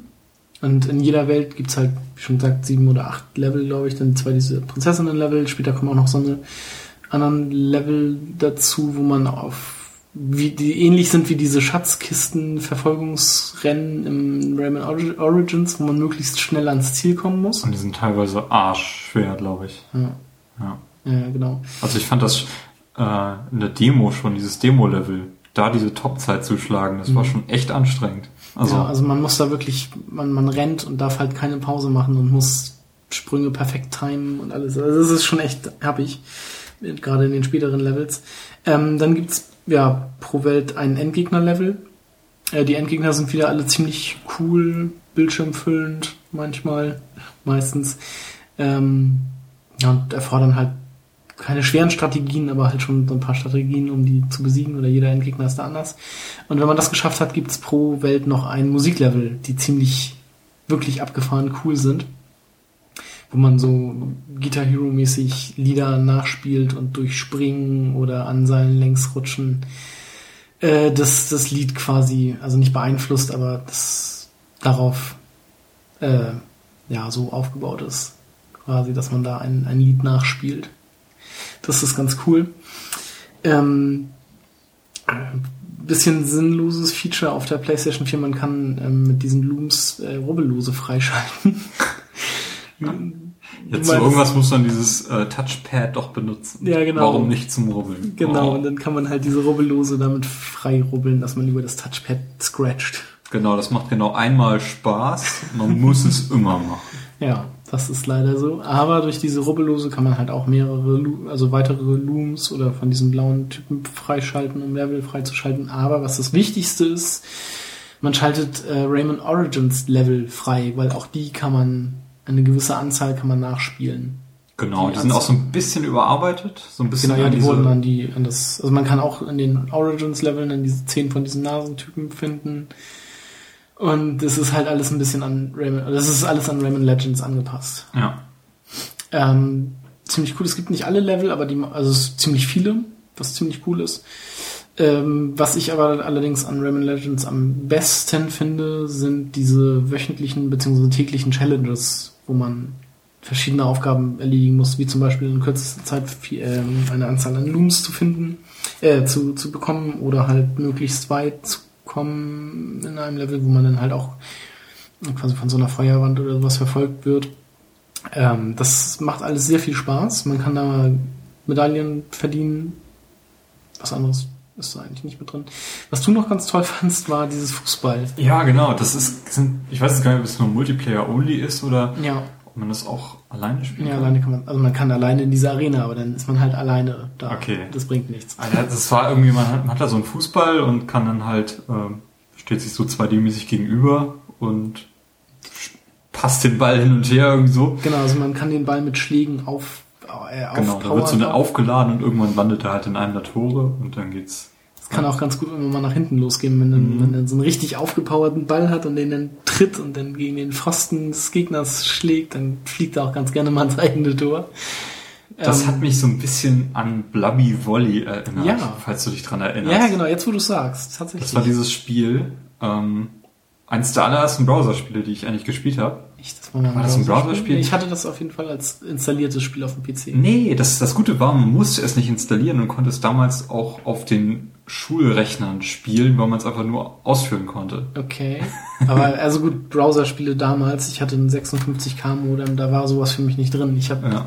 das damals irgendwann mal auf einer LAN bekommen, wie man irgendwie damals alle Spiele, die man so hatte, auf einer LAN bekommen hat. Ähm, da, dadurch kenne ich das halt. Ich erinnere mich, in der Schule hatten wir damals einen neuen Rechnerraum bekommen. Das war 2003 oder 2004. Und ähm, da war auch so ein, so ein Netzwerksystem drauf. Du durftest halt mit deinen Accounts nichts. Du durft, hattest deinen persönlichen Ordner, aber du konntest nichts installieren. Und das war halt eher so ein bisschen, um überhaupt kennenzulernen, wie funktioniert eigentlich Windows. Was für eine Schule war das denn bei dir eigentlich? War das noch das Gymnasium war das. Und ähm, ja, ich hatte halt Informatikunterricht da drin. Man konnte halt dann mit Delphi programmieren, das haben wir halt gemacht, aber man durfte halt nichts installieren. Jedes Mal, wenn du dich ausgeloggt hast, wurde irgendwie alles wieder zurückgesetzt, was du gemacht hattest, bis auf deinen persönlichen Ordner. Und da habe ich halt, konnte man halt Blobby Volley reinlegen als ausführbare Datei und musste es nicht installieren. Und das war halt so, das, äh, das konnte man halt machen. Ja. Und das Spiel erinnert mich irgendwie so ein bisschen dran. Richtig. Stand man sich auch gegenüber und der Ball wird immer schneller und ähm, ich Genau. fand's also ganz witziger Modus. Da gibt's auch noch so zwei, drei andere ähnliche Spielmodi, die auch so ein bisschen halt kein Klassik Jump'n'Run sind, sondern mehr so Spielwiese. Mhm. Ähm, ja, großartig finde ich bei Rayman Legends, dass es keine Ladezeiten gibt, zumindest Ja. nicht in der PS4-Version. Ja, das hatte man bei der bei Origins ja nochmal, dass man da über, als so Schattenfiguren quasi über so eine Wiese gelaufen ist und sich da auch ein bisschen verprügeln konnte, wenn man Bock drauf hatte, wenn man zu zweit gespielt hat. Ja, ja, genau. Das fällt jetzt komplett weg. Das ist richtig. Ja. Also ich denke, also ich habe die Wii- U-Version zu Hause, Mhm. ähm, weil das ja eigentlich auch die Version ist, die man haben will. Mhm, Genau, also man, man merkt es auch. Es gibt ja diesen, äh, diesen Begleiter, den man ab und zu mal hat, dieses, diesen grünen fliegenden Frosch. Das ist, Ja. ähm, auf der Playstation muss man den Kreis drücken. Das ist der Kreistaste, ja, ich glaube ja. Äh, Damit er irgendwas macht, irgendwie Gegner kitzelt oder sich durch Levelstrukturen frisst oder sowas oder Fallen auslöst.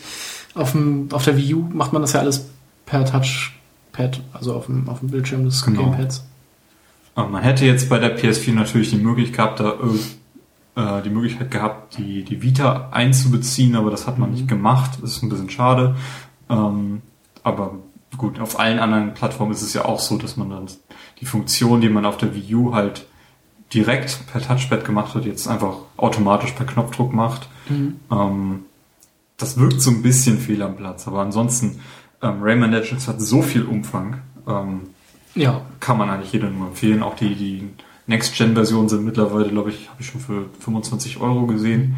Sollte man einfach mal gespielt haben. also da macht man nichts. macht man nichts auf falsch. keinen Fall was falsch. Und das ist halt echt super witzig und macht echt auf lange Sicht sehr viel Spaß. Es ist besser als Origins und Origins war schon echt gut. Ja. ja definitiv. Genau. Ähm, das zweite Spiel, was wir uns hier angeguckt haben, war Metal Gear Solid Ground Zeroes. Mhm. Da riefst du irgendwie abends an, hast du Bock vorbeizukommen, ich lade das Spiel gerade runter oder ich würde es dann runterladen. Ja, genau. Wir hatten irgendwie vorher gepodcastet, glaube ich, auch noch.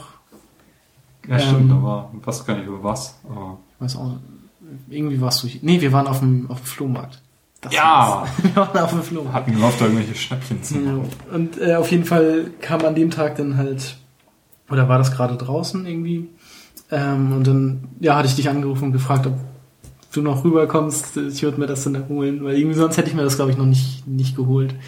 Aber ich hatte dann irgendwie auch Bock, das zu spielen und ähm, ja, Ground Zeroes spielt, also es ist halt nur eine 30 Euro Demo sozusagen, es spielt auf so einem Militärgelände, das recht groß ist, muss ich sagen. Also es ist halt irgendwie so ein ausgegliederter Level aus dem Spiel Phantom Pain, das ja irgendwie wahrscheinlich nächstes Jahr erscheinen wird. Es ist so, eine Art Prolog für Phantom Pain. Ja, genau.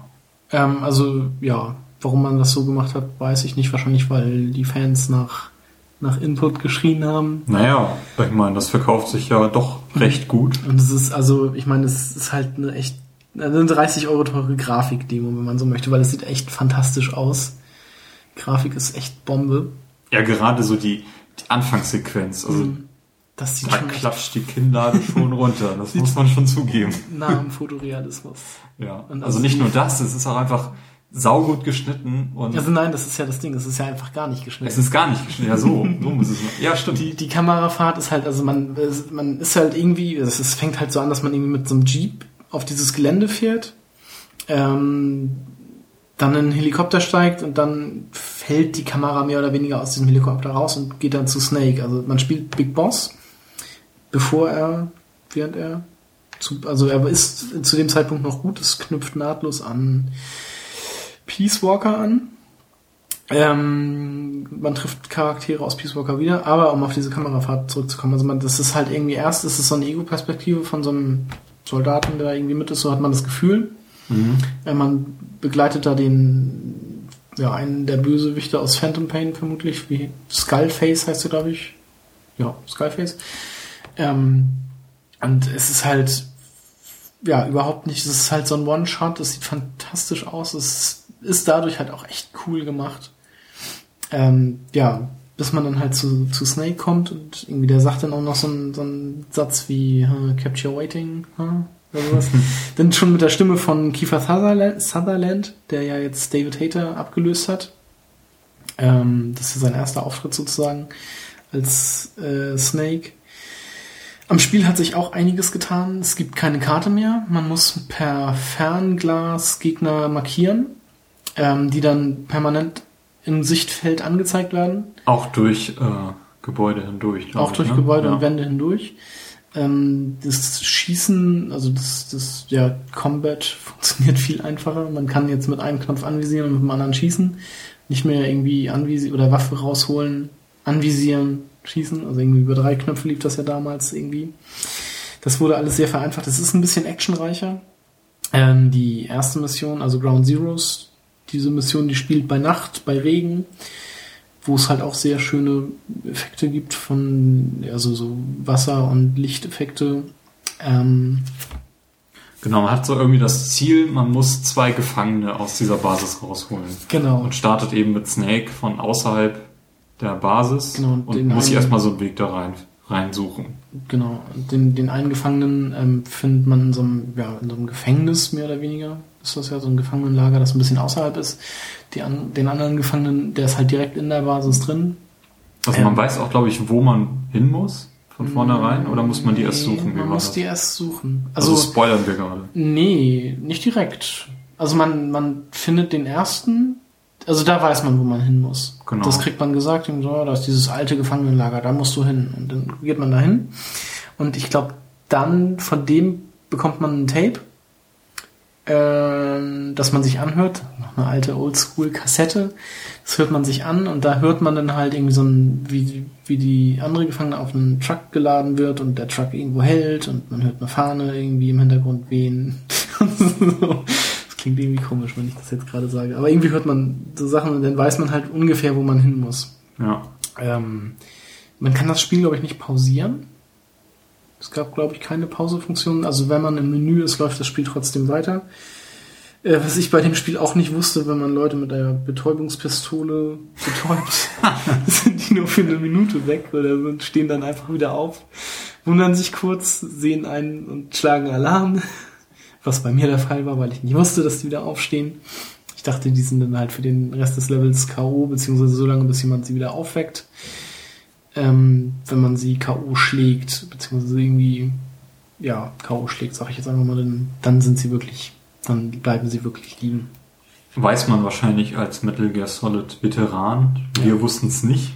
da ich das auch nicht allzu sehr verfolge, aber ähm, ich hab, bin auf jeden Fall jetzt durch Ground Zeroes schon gehypt auf The Phantom Pain. Es gibt, also ich war jetzt zur Spielzeit, da wurde ja viel gemeckert, durch Ground Zeroes ist man, also ich bin glaube ich in drei Stunden durch gewesen oder zweieinhalb. Nicht mal. Nicht mal waren es zwei Stunden.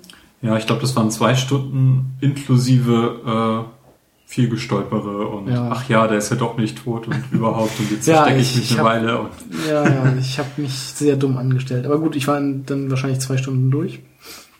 Ähm, Ground Zeroes ist aber halt nur die eine Mission, die man machen kann. Es gibt noch viel, also nicht viel, aber es gibt halt noch so ein paar andere, die man macht.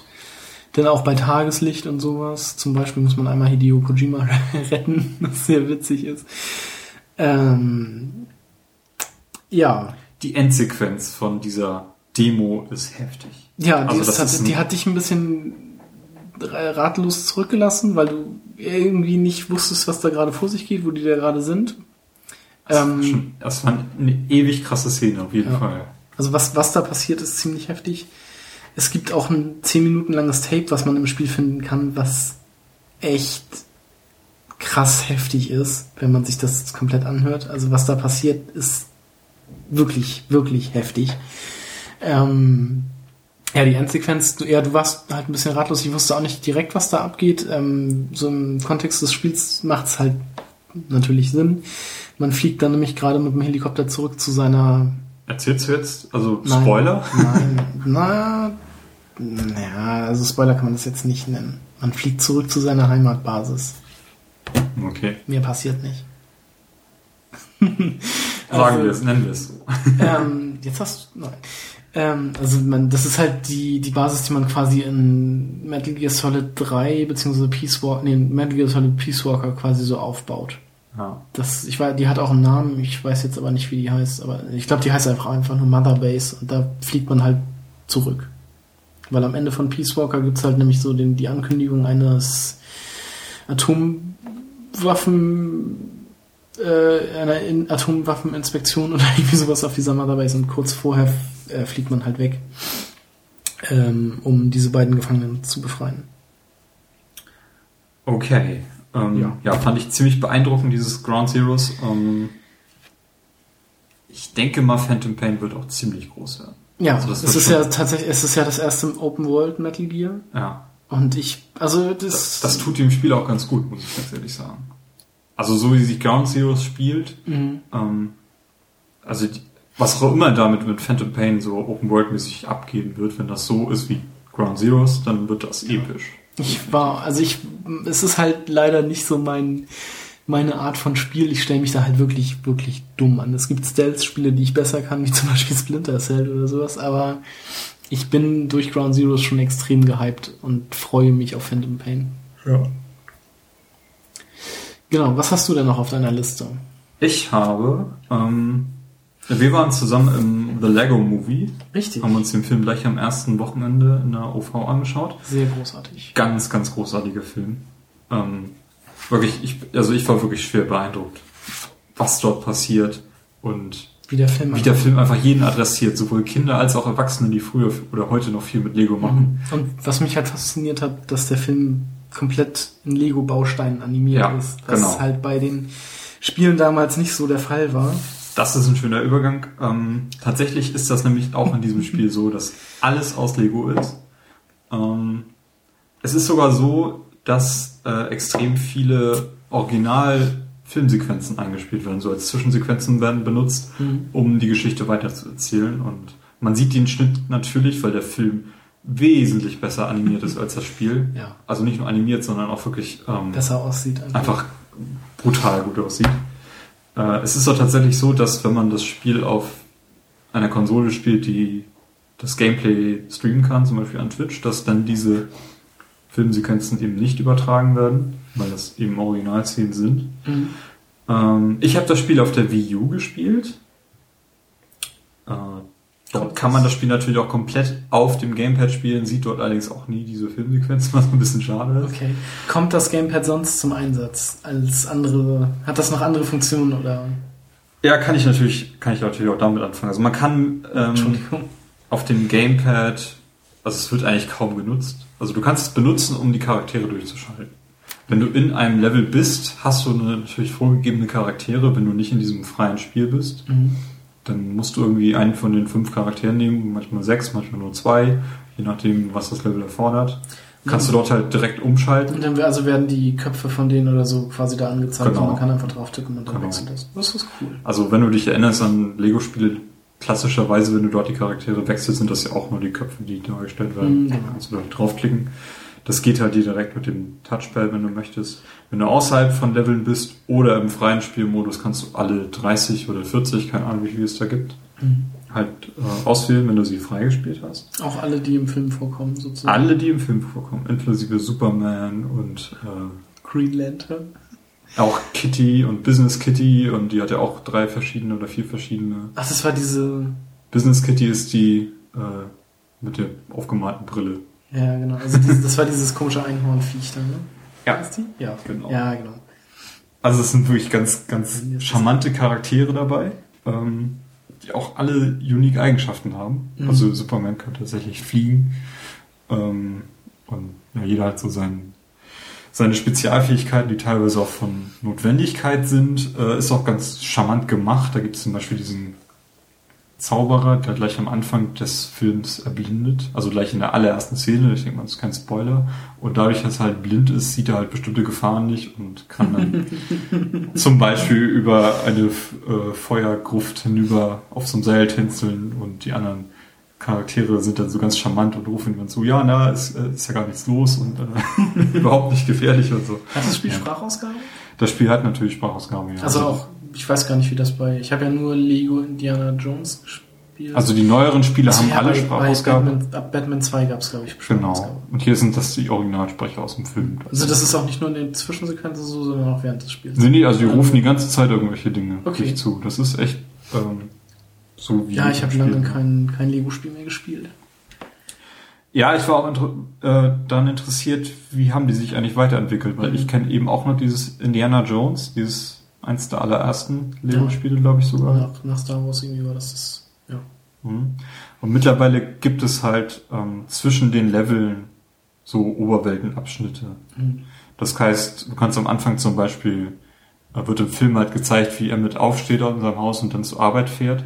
Awesome. Und dieses Aufstehen wird halt auch als Videosequenz dargestellt und dann kannst du zur Arbeit. Das ist aber kein Level, sondern du kannst irgendwie da in ein Auto steigen und erstmal frei so in einem bestimmten Bereich der Stadt rumfahren und kannst irgendwelche Secrets entdecken, ohne dass du irgendwelche Verpflichtungen hast. Und wenn du dann quasi an der Baustelle auf die Baustelle gehst, beginnt erst das Level dort. Mhm. Und das gibt's halt ständig. Es gibt ja auch äh, so Abschnitte in Cuckoo Land, da kannst du halt auch so ein bisschen frei rumlaufen oder in, in einem oh, in dem Western-Teil Ja. gibt's, da kannst du auch frei rumlaufen. Und, ähm, das ist halt zwischen den Leveln, hast du immer so Bereiche, wo du dich halt so ein bisschen umsehen kannst und auch äh, Charaktere kaufen kannst, die dort äh, rumstehen, die du wiedererkennst. Du kannst Mhm. dort Secrets entdecken und sowas. Also man kann schon eine ganze Menge freispielen im Spiel. Ist auch notwendig, weil das ja nicht so lang ist. Ist tatsächlich so, die neueren Lego-Spiele umfassen ja eigentlich immer mehrere Filme. Der Ja. Hobbit zum Beispiel, Hobbit 1 und 2, der dritte wird als DLC kommen. Herr der Ringe sind gleich drei Filme. Hier hast du nur einen Film, entsprechend ist das Film, ist das Spiel recht kurz. Wie lange hast du circa gebraucht? Ich würde sagen, nicht mal zwölf Stunden. Ja, was ich trotzdem noch recht lang finde. Findest du? Ja. Also für mich, Also ich Das- glaube schon, dass, dass also im Vergleich zu anderen Lego-Spielen ist es, ist es auf jeden Fall kürzer. echt.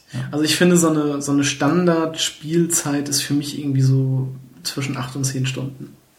Ja. Alles, was da schon drüber ist, finde ich halt momentan irgendwie ist schon ein langes, also längeres Spiel. Also für, für solche, ich sag mal für solche Spiele, bei, bei Rollenspielen oder so ist das nochmal eine ganz andere Nummer, aber so bei solchen Spielen ist halt irgendwie so eine Regelspielzeit für mich von 8 bis 10 Stunden. Was so ein bisschen die Spielzeit streckt, sind auch hier wahrscheinlich wegen der Architektur der Wii U hauptsächlich geschuldet diese extrem langen Ladezeiten. Also wie oft ich da in diesem Ladebildschirm war, gesessen habe und da rotiert immer so ein bestimmter Gegenstand oder Gebäude, ein Gebäude, was halt irgendwie mit dem Level, in dem man zuletzt war, zu tun hat. Ähm, es ist einfach unsagbar lang, wie lange man dort ähm, diesen Ladescreen sich anschauen muss.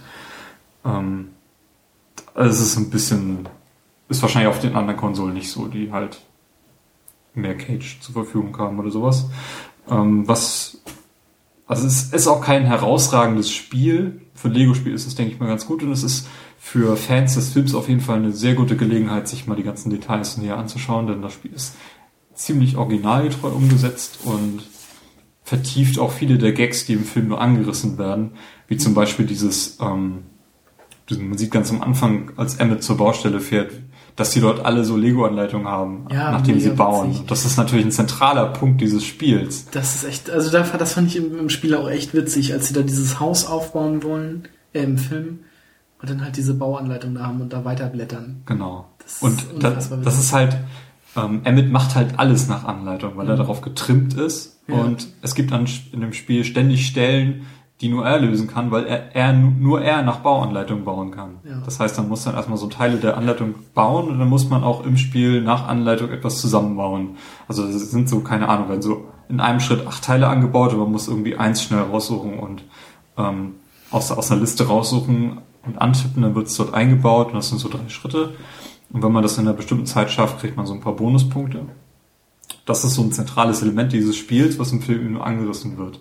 Und andererseits gibt es in den klassischen Lego-Spielen jetzt immer so Stellen, wo so ein Haufen Lego-Steine einfach rum, rumliegt und so ein bisschen schüttelt, sodass man sehen kann, aha, da kann ich mit interagieren. Das ist ja so Standard bei Lego-Spielen. Genau, und hier ist es halt so, das können nur die Masterbilder, Mhm. die ja auch einen zentralen, ähm, eine zentrale Rolle im Film spielen. Und hier muss man halt wissen, wer ist Masterbilder. Zum Beispiel Batman, der kann das dann. Mhm. Ähm, und äh, so sind das ein paar neue Elemente, die dadurch beige äh, beigefügt werden. Ja. Ich denke mal, ich werde mir nochmal dieses spezielle Wii U-Spiel Lego City Undercover anschauen, wovon ich auch viel erwarte, weil das halt so ein Lego-Spiel ist, was von Lego selbst vorangetrieben wird, was nicht irgendwie irgendwelchen Lizenzvorgaben folgen muss. Ähm, ich glaube, so an den anderen Lego-Spielen, so Herr der Ringe und was gibt's da noch? Hobbit, Marvel finde ich auch nicht so, reizt mich da, auch hatte so die, sehr. da hatte ich die Demo gespielt zu diesem Lego Marvel Superheroes. Mhm. Das hatte mich, also die Demo hat mich nicht vom Hocker gehauen. Den, äh, die Herr der Ringe Teile hatte ich mal auf der Vita, weil es da kostenlos gab, fand ich auch nicht so geil. Also da habe ich wirklich gleich am Anfang schon wieder ausgemacht. Was mich, glaube ich, nochmal reizen würde, wäre zum einen Star Wars und Batman. Aber irgendwie, ja, ich muss mal sehen. Ja, mal schauen. Also an sich finde ich die Idee, Idee immer ganz nett, aber die Lego-Spiele sind halt extrem einfach. Du kannst nicht sterben. Ähm, Mhm. Sind wir vielleicht nicht unbedingt die Zielgruppe dafür, weiß ich nicht. Aber dieses Undercover reizt mich dann doch. Also das ist ja doch eine relativ offene Welt dann. Mhm. So ein bisschen in Richtung GTA. Ich denke mal, das ist ganz witzig. So ein paar Elemente sieht man hier auch und die U muss sowieso unterstützt werden. Ja, ist so viel zu Lego, äh, The Lego Movie. The Genau. Lego Movie. The Game. The Game. Podcast. Ähm, ich habe. Oder wolltest du noch eins machen? Ich kann, ich kann auch eins machen, ja. Genau. Ich spiele aktuell, habe ich mal ähm, gar nicht so tief reingespielt in Dirt 3, weil ich mal Lust hatte, mal wieder ein Rennspiel zu spielen. Dirt 3 gab es vor gar nicht so langer Zeit im äh, Xbox Frühjahrs-Sale, irgendwie sowas, für, für einen Fünfer. Habe ich mir dann mal geshoppt, so als äh, Games on Demand. Ähm, ist, äh, also Dirt 2 hat mir nicht mehr so gut gefallen, weil das so sehr auf ähm, Sliden und Action und äh, Party und keine Ahnung was und we weniger Rallye war. Und ich wollte eigentlich ein Rallye-Spiel haben und das hat mir Voll Dirt halt nicht gegeben. Und Funky, genau, das ist vielleicht das Richtige. Explosion, Yeah. wenn du ins Ziel fährst und sowas. Ja, da waren Und ja auch. Ken Block und hast Genau, Ken. Block und Travis Pastrana. Also Travis als, als sein Haupt. Äh, Buddy, ja, der dich da unterstützt und dir Rennen organisiert und alles ist cool. Ja, das war schon. Also ich fand es eigentlich ganz cool, aber also mir gefiel das Spiel, aber ich glaube, als Rally-Fan hat man da wirklich nicht unbedingt Spaß dran gehabt. Ja, und Dirt 3 fängt halt wieder ganz klassisch an. Du hast wieder klassische Rallye-Modus. Die ganze erste Welt, da ist, sind reine Rallye-Modus oder Rallye-Cross. Und gar nicht so sehr Sliden und so. Das kommt auch. Und, aber ich, ich glaube, das Spiel baut sogar so auf, dass du das gar nicht gewinnen musst. Das weiß ich ehrlich gesagt nicht. Aber soweit habe ich, ich habe halt irgendwie fünf bis zehn Rennen jetzt gespielt Mhm. und das meiste war tatsächlich Rallye und das ähm, sagt mir ziemlich zu. Ähm, ich werde das Spiel auch nicht wie die anderen Spiele, Dirt-Spiele auf 100% beenden, weil ich habe einfach keinen Bock auf Slide. ist ehrlich so, ich will kein, ich will das nicht. Ähm, ich habe Dirt 3 ja auch gespielt. Mir gefiel, also diese, diese Rallye-Sache, ja, okay, ist, ist halt, ist halt Dirt. Mir gefiel das Trailblazer so mit am besten, wo man mit diesen, Was Äh, war das jetzt? das sind, da fährt man quasi nur diese Strecken mit diesen mega aufgemotzten äh, Autos. Also ich hatte, ich habe da immer zum Beispiel den BMW Z4. Die haben halt diese mega Bodykits und diese riesigen Spoiler. Ah ja, ich glaube, das hat, da hatte ich auch jetzt ein, ein Level bei Dunkelheit gespielt, das sah auch ganz cool aus. Die fand, also die, die Rennen fand ich mit am coolsten. Und was mich an der 3 natürlich absolut begeistert, ist das Gymkhana. Die, also Driften und Donuts fahren und alles. Das, da war ich auch einfach, da muss ich mal sagen, war ich auch einfach echt gut drin. Aha. Aha. nee, also das hat mir auch echt, da konnte man ja auch, ähm, es gab da ja diesen, in London, glaube ich, ist das dieser Battersea-Level, ja, dass so das Trainingsgelände ist, da konnte man dann auch verschiedene Aufgaben und sowas machen und da gibt's nachher halt drei Stationen, mehr oder weniger, wenn man nach, nach, nach und nach freischaltet und da konnte man dann halt nachher durch dieses komplette Areal driften und alles mögliche machen und ich fand das echt wahnsinnig cool. Ja, das ist so der Teil von dem Spiel, den ich am liebsten skippen würde. Ja, passt halt überhaupt nicht zu Dirt, aber ich fand's halt echt. Naja, also nach Dirt 2 passt es zu Dirt, weil das Ja, ist jetzt. aber also zu diesem Rallye-Ding passt es halt eigentlich nicht. Mhm. Aber ich fand's halt ganz geil. Heißt es eigentlich noch Colin McRae Dirt oder heißt es jetzt nur noch Dirt? Ich, ich weiß nicht, wie es bei. Ich Also glaube, beim ersten Teil war es noch wirklich Colin McRae Dirt, beim zweiten Teil haben sie Colin McRae noch äh, schon richtig klein geschrieben, Äh, obwohl das ich das glaub- Spiel war, was erschien kurz nach seinem Tod. ich glaube, Dirt 3 ist einfach nur noch Dirt 3 und dann gab's ja noch das Dirt Showdown. Ja, das ist aber relativ. Äh, Das, das, liegt, das liegt ja, glaube ich, sehr viel Wert auch auf dieses Gymkhana, glaube ich, zum einen und auf dieses Rallycross. mhm. Also bei Rallycross hat man ja, glaube ich, diese abgesteckten ähm, Rundkurse, ne? Das sind ja, das sind Rundkurse, ähm, wo du mit acht Fahrzeugen eben Mhm. auf der Strecke gleichzeitig Genau. bist. Ja. Da fand ich das bei Dirt 3 am coolsten mit den, also im Schnee mit diesen Buggies. Das fand ich echt geil. Ja, die sind ganz, also da muss man sich Ja. ein bisschen mit einspielen, weil die sich doch recht schnell verhaken. Ne? Nee, aber ich fand, also damit kam ich noch am besten klar. Ja. Ja, ist so neben äh, Forza Horizon so das Rennspiel, was ich äh, auf meiner Liste hatte, die ich unbedingt nochmal tiefer reinspielen möchte. Jetzt habe ich eben dort drei mit angefangen. Ja, mal, mal schauen, wie weit ich da jetzt kommen werde, ohne dass ich driften muss. Ich weiß nicht, ich glaube nachher, also man muss es auf jeden Fall irgendwie mal mitmachen. Das hat ja auch viel mit, ich fand, das hatte immer viel mit äh, Zelda gemeinsam, weil da überall diese Triforce-Dinger durch die Gegend fliegen. Also die Level sind doch so aufgebaut wie diese Dreiecke. Ach ja, dieses, diese Menüstrukturen von Codemasters sind natürlich wieder exzellent. Also das fand ich, finde ich, seit äh, Codemasters auf äh, Xbox 360 Rennspiele macht. Ich Das fing, glaube ich, mit Grid 1 an. Diese- Nee, mit Dirt 1. Dirt. Erst, das Dirt kam noch vor Grid. Okay. Und also die, da waren die Menüs schon richtig geil. Also Mhm. das, das stimmt. Also das hat Codemasters echt drauf. Ja, aber da haben sie auf jeden Fall diese Dreiecke, diese dreimal ein, also diese drei Dreiecke, die ein großes Dreieck bilden. Und das sieht halt aus wie das Triforce aus Zelda. Ja, okay. ja. genau. Ja, ist schon, schon gut. Ich habe Remember Me gespielt auf dem PC. Ja, das, das interessiert mich auch. Also da würde ich gerne mal wissen, was du davon hältst. Ja, ähm, Weil das ja doch so irgendwie so ein, so ein Spiel ist, was so ein bisschen untergegangen ist. ja, leider zum einen, aber zum anderen auch irgendwie, wenn man das so gespielt hat, versteht man auch, warum es so ein bisschen untergegangen ist. Ähm, das Spiel spielt in der Zukunft. Ich weiß jetzt nicht genau welches Jahr. Ich glaube irgendwie 21 oder 20. 1000, also 2000, nein, doch, 2086. Irgendwie so ab dem Zeitpunkt irgendwann, glaube ich, spielt's im Neo Paris. Also in Paris. Ähm, von dem Paris ist allerdings irgendwie so nicht mehr allzu viel übrig geblieben, weil, also man, man spielt als äh, Nilin, Nilin, ähm, eine weibliche Protagonistin, eine Memory Hunterin, die, also man, man fängt das Spiel an in einem Krankenhaus, so sieht das aus, und man hat kein Gedächtnis mehr, oder man hat nur noch so letzte Bruchstücke Gedächtnis über, man weiß irgendwie noch, wie man heißt, aber mehr weiß man nicht mehr. Ähm, und wird dann von einer äh, Stimme im Kopf kontaktiert. Irgendwie so ein bisschen, also ja, man wird dann halt kontaktiert von einem von einer unbekannten Person äh, und man soll fliehen. Was man dann halt auch macht, man kommt dann irgendwie in den, in den Slums von Neo Paris an, wo sich das äh, auch das, der Großteil dieses Spiels abspielt in den Slums. Ähm, und man kämpft dann auch, also den, die meiste Zeit gegen so eine, so eine Gedächtnis-Junkies oder Erinnerungs-Junkies, nenne ich sie mal.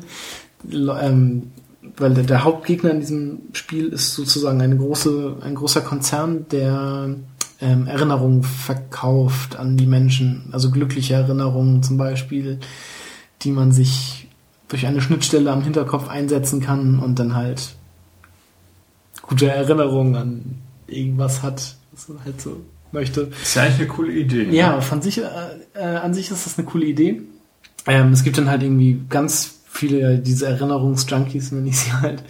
Äh, so der Hauptgegner im Spiel, gegen die man dann kämpft, die halt irgendwie zu viel davon hatten und ähm, ja, so ein bisschen dann durchgedreht sind. so ein bisschen zombie-mäßig drauf sind. Das Spiel erinnert vom Stil sehr stark, wie ich fand, an ähm, die Raumstation Omega aus Mass Effect 2. Heißt die Omega? Ja. Ja, genau. Das ist diese, Ja, dieses, Naja. auch, auch diese, dieses, diese, diese, bisschen Slum-mäßig. ja, Slum, wo, wo, wo sich quasi der Abschaum der Galaxie sammelt. so mehr oder weniger und man da eigentlich nicht wohnen will, weil das wirklich einfach der dunkelste, dreckigste Ort, ähm, der gesetzloseste Ort im ganzen Universum ist. So sieht ähm, Remember Me auch aus. Was eigentlich ganz cool ist und ähm, die, ich muss auch ganz, also was mich noch mehr an Mass Effect erinnerte, die Klamotten, die Nillen anhat, die erinnern so ein bisschen äh, an die Klamotten, die diese Aria Tilok in Mass Effect 2 anhat. Das ist die quasi die, die Herrscherin über Omega, die da in dieser Disco immer sitzt. Ähm, so kann man sich das so ein bisschen vorstellen, wie das aussieht. Ähm, Nillen hat einen speziellen Handschuh, mit dem sie die Erinnerung von Personen beeinflussen kann. Mhm. Was eigentlich so das, der Hauptaspekt für dieses Spiel ist oder in diesem Spiel sein sollte. Also irgendwie im ganzen Spiel aber nur viermal angewendet wird. Ähm, und das sind dann auch immer so eine, so eine Trial-and-Error-Passagen, muss man das mal so nennen. Also man, man hackt sich halt ins Gehirn von den Opfern, die man da hat, ein und versucht dann irgendwie die Gedanken an ein Ereignis so zu manipulieren, dass die einem entweder helfen oder irgendwas halt machen oder nicht machen. Im ersten Beispiel, also beim ersten Mal wäre es halt so, dass das Beispiel, dass man äh, von einer, von einer Profi-Killerin angegriffen wird und ihr Gedächtnis dahingehend quasi so ändert. Also die wurde von diesem großen Konzern engagiert und man ändert ihr Gedächtnis halt so, dass diese, dass es nachher so den Anschein hat, dass dieser Riesenkonzern halt irgendwie die Bösen sind und dass sie einem auf einmal hilft. Was halt praktisch ist und auch ganz cool funktioniert, aber es sind halt einfach nur so eine Trial-and-Error-Passage. Man weiß nicht so direkt, was man machen muss während dieser Sachen. Man macht einfach irgendwelche Dinge und hofft, dass es nachher ähm, ja so ausgeht, wie es ausgehen soll. Dass man halt dieses Passage quasi schafft. das kommt im ganzen Spiel irgendwie nur viermal vor. Ähm, was ich so ein bisschen schade finde, das hätte ich mir, glaube ich, ein bisschen öfter gewünscht. Weil das halt irgendwie so ähm, der dieses titelgebende Remember Me halt irgendwie also Remember, also auf Erinnerung und sowas darauf abzielt. Aber das wird dann halt irgendwie doch zu wenig genutzt. Ähm, Kämpfe laufen so ab, dass man äh, Kombos hat, die man abfrühstückt. Also es gibt vier Angriffs, also vier Kombos, die man machen kann. Irgendwie so eine dreistellige, vierstellige, sechsstellige und achtstellige. Die kann man mit verschiedenen Attacken füllen. Also selber, also Attacken ist jetzt, es gibt irgendwie Schläge und Tritte. Die haben nur unterschiedliche Effekte. Zum Beispiel gibt es halt starke Angriffe. Es gibt ähm, Angriffe, die einen selber heilen. Dann gibt's Angriffe, die die Wartezeit auf Special-Attacken verkürzen. Äh, und es gibt halt so eine, so eine Sachen, die diese, also so eine Chain quasi, die man ans Ende einer Combo machen kann, mit der man dann halt mehrere Combos verbinden kann. Das klingt so ein bisschen für mich oder erinnert mich so ein bisschen an Shenmue. Shenmue. Ja, Shenmue. Weil das, ähm, das war ja von dem Entwickler, der auch äh, Virtual Fighter gemacht hat. Genau, Also also das da- merkst du auch in dem Spiel ständig. Ja, eben, da, da war das, das Kämpfen war ja im Grunde so ein bisschen Beat'em Up mäßig. Ja, genau. Da hatte man halt Kombos, die man machte, aber das ähm, so richtig vergleichen lässt sich das nicht, weil die Kombos ähm, es gibt halt nur vier Kombos und bei Shenmue gibt's oder Mue gibt's halt ähm, unfassbar viele Kombos, die man halt so machen kann zum Kämpfen und dann Remember Me ist es halt nur die erste Kombo ist halt dreimal X drücken, die zweite Kombo ist dann halt XY Z. Nein, also XY, XY drücken und dann kommt halt XY, Y, XY, Y, sowas. Und, ähm, ja, das sind halt Kombos, mit denen man angreift. Mir ist es halt leider nicht. Man motiviert das? Man muss sich diese Kombos halt merken, weil wenn man nur auf X oder nur auf Y drückt, wie es halt in anderen Spielen dieser, also was ich sag mal, äh, Batman, Arkham, irgendwas oder Assassin's Creed oder so ist, wo man halt auf, Com auf äh, Konter oder sowas wartet oder einfach nur eine Taste zum Angreifen hat, das ist es halt nicht. Man muss halt, man muss sich halt an diese Kombos halten, um effektiv zu spielen. Ähm, Ja. Das fällt mir persönlich manchmal etwas schwer. Also dann da ist man halt von vier Gegnern oder fünf äh, umzingelt und dann hakt man halt wild auf die Knöpfe und das bringt halt nichts. Oder nicht so. Es bringt halt mehr, wenn man sich an diese Kombos hält. Und das, Mhm. da man zwischenzeitlich auch immer viel ausweichen muss und so, ähm, wird man halt auch aus diesem Kombofluss oft rausgerissen und fängt dann halt wieder an, auf den Tasten rumzuhacken und denkt sich dann, ach nee, Moment, da war ja was. So ging mir das im, im Spiel immer. Ja. Ist das denn schwer? Also sind diese Kämpfe fordernd oder kann man sie auch schaffen, wenn man irgendwie totaler Noob ist und keinen Bock hat, sich die Kombos zu merken? Ja, also wie schon gesagt, man muss sich die Kombos halt mehr oder weniger Gibt es da Schwierigkeitsgrade in dem Spiel? Ja, gibt's. Äh, drei, drei, drei Stück, glaube ich. Mhm. Ähm, es gibt auch natürlich nachher noch schwerere Gegner, so so eine Tanks, die man halt wirklich mit Kombos attackieren muss, weil man da sonst kein Land sieht. Ähm, und also wie schon gesagt, gerade bei mehreren Gegnern muss man halt darauf achten, diese Kombos zu machen, weil es sonst halt echt schwerer wird. Wem würdest du das Spiel empfehlen? Mir? Zum Beispiel. Warum? Also Also vom Setting her muss ich ganz ehrlich sagen, finde ich das höchst faszinierend, auch vom Stil her, wie das so präsentiert wird. ja, genau, das hat Aber was du jetzt über, so über das Gameplay das zentrale Gameplay dieses Spiels halt gerade erzählst. Also ist, das, das ähm, Setting ist halt echt cool. Das Ja. muss man so sagen. Ähm, das Gameplay, das funktioniert halt auch, wenn man, wenn man sich immer wieder in Erinnerung ruft, ich muss auf diese Kombos achten. Ja. Ähm, von der Steuerung so her ist es nicht ideal, aber es ist halt okay. Deshalb ist das Spiel halt auch nur so okay bewertet worden. Ja. Weil halt die Steuerung so das, das größte Manko an dem, an dem Spiel ist. Aber es, es ist halt nicht so schlecht, dass ich es nicht weiterempfehlen würde. Ich würde es halt, wenn es irgendwie mal, also für Freunde von diesem, die dieses Setting cool finden oder so, sollten sich das generell mal angucken. Und alle anderen sollen halt darauf warten, dass es mal im Angebot ist. Ja, andererseits versuchen sie mal was Neues. Ne? Ja, ich meine, wenn also- sie es nicht so gemacht hätten, wäre das auch wie so, entweder ein klassischer Shooter oder so ein Mhm. klassisches Hack and Slay geworden. Ja, also ich meine jetzt aber auch die, die Steuerung der Figur ist nicht, nicht ideal. Ja. Also das, da hätten sie noch ein bisschen Feintuning reinlegen können. An sich, es, es macht Spaß. Also ich, ich habe wirklich Spaß mit dem Spiel gehabt. Ich habe es auch noch nicht zu 100% durch. Ich bin noch nicht am Ende der Story. Da fehlt noch ein bisschen was. Ähm, es macht halt schon Spaß und ich kann es schon weiterempfehlen. Okay. Remember Me. Genau.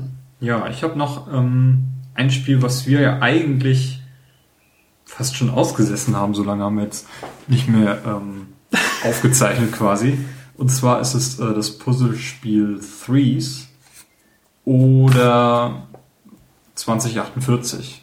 Das ist ja so relativ kurz danach en- entstanden und das ist so eine, so eine ganz, ganz nette Side-Story quasi. Also dieses Threes ist ein iOS-Spiel, was für 1,80 oder so im Februar rauskam und ähm, mich irgendwie über Twitter erreicht hat. Das ging da so durch an Leuten vorbei oder kam von Leuten diese Empfehlung, die eigentlich sonst gar nicht spielen und das soll schon ein bisschen was heißen. Ähm, Also mich hat diese 2048-Welle erst tatsächlich erreicht, als ich schon Threes gespielt habe. Und das habe ich quasi über dich, irgendwie hattest du mal darüber getwittert. Kann sein, ja. Also ich war sehr, sehr angetan davon. Mhm. Also dieses Threes ist ja mit dieser Unity Engine äh, geschrieben worden, ist eigentlich so ein Kartenspiel, würde ich jetzt nicht unbedingt sagen, sondern so ein digitales Kartenspiel, was in der analogen Welt nicht funktionieren würde. Also man muss so Karten mergen, so eins und zwei bilden drei und wenn man zwei Dreien halt mergt, wird es eine sechs. Man muss dann immer zwei gleiche Karten mergen, schiebt aber immer gleich ganze Reihen fort. Ist eigentlich schwer zu, zu erklären, wenn man es nicht sieht. Also Ja, es sind äh, 4x4 Reihen. 4x4 rein, genau. 16 Karten maximal und irgendwann kann man nicht mehr weiterschieben, dann ist das Spiel vorbei und dann wird das zusammengezählt. Ähm, ist natürlich das, das Ziel, möglichst einzelne große Karten zu bekommen. Ich glaube, mein Rekord, weiß gar nicht, wo der liegt. Was sind die bei 300 irgendwas?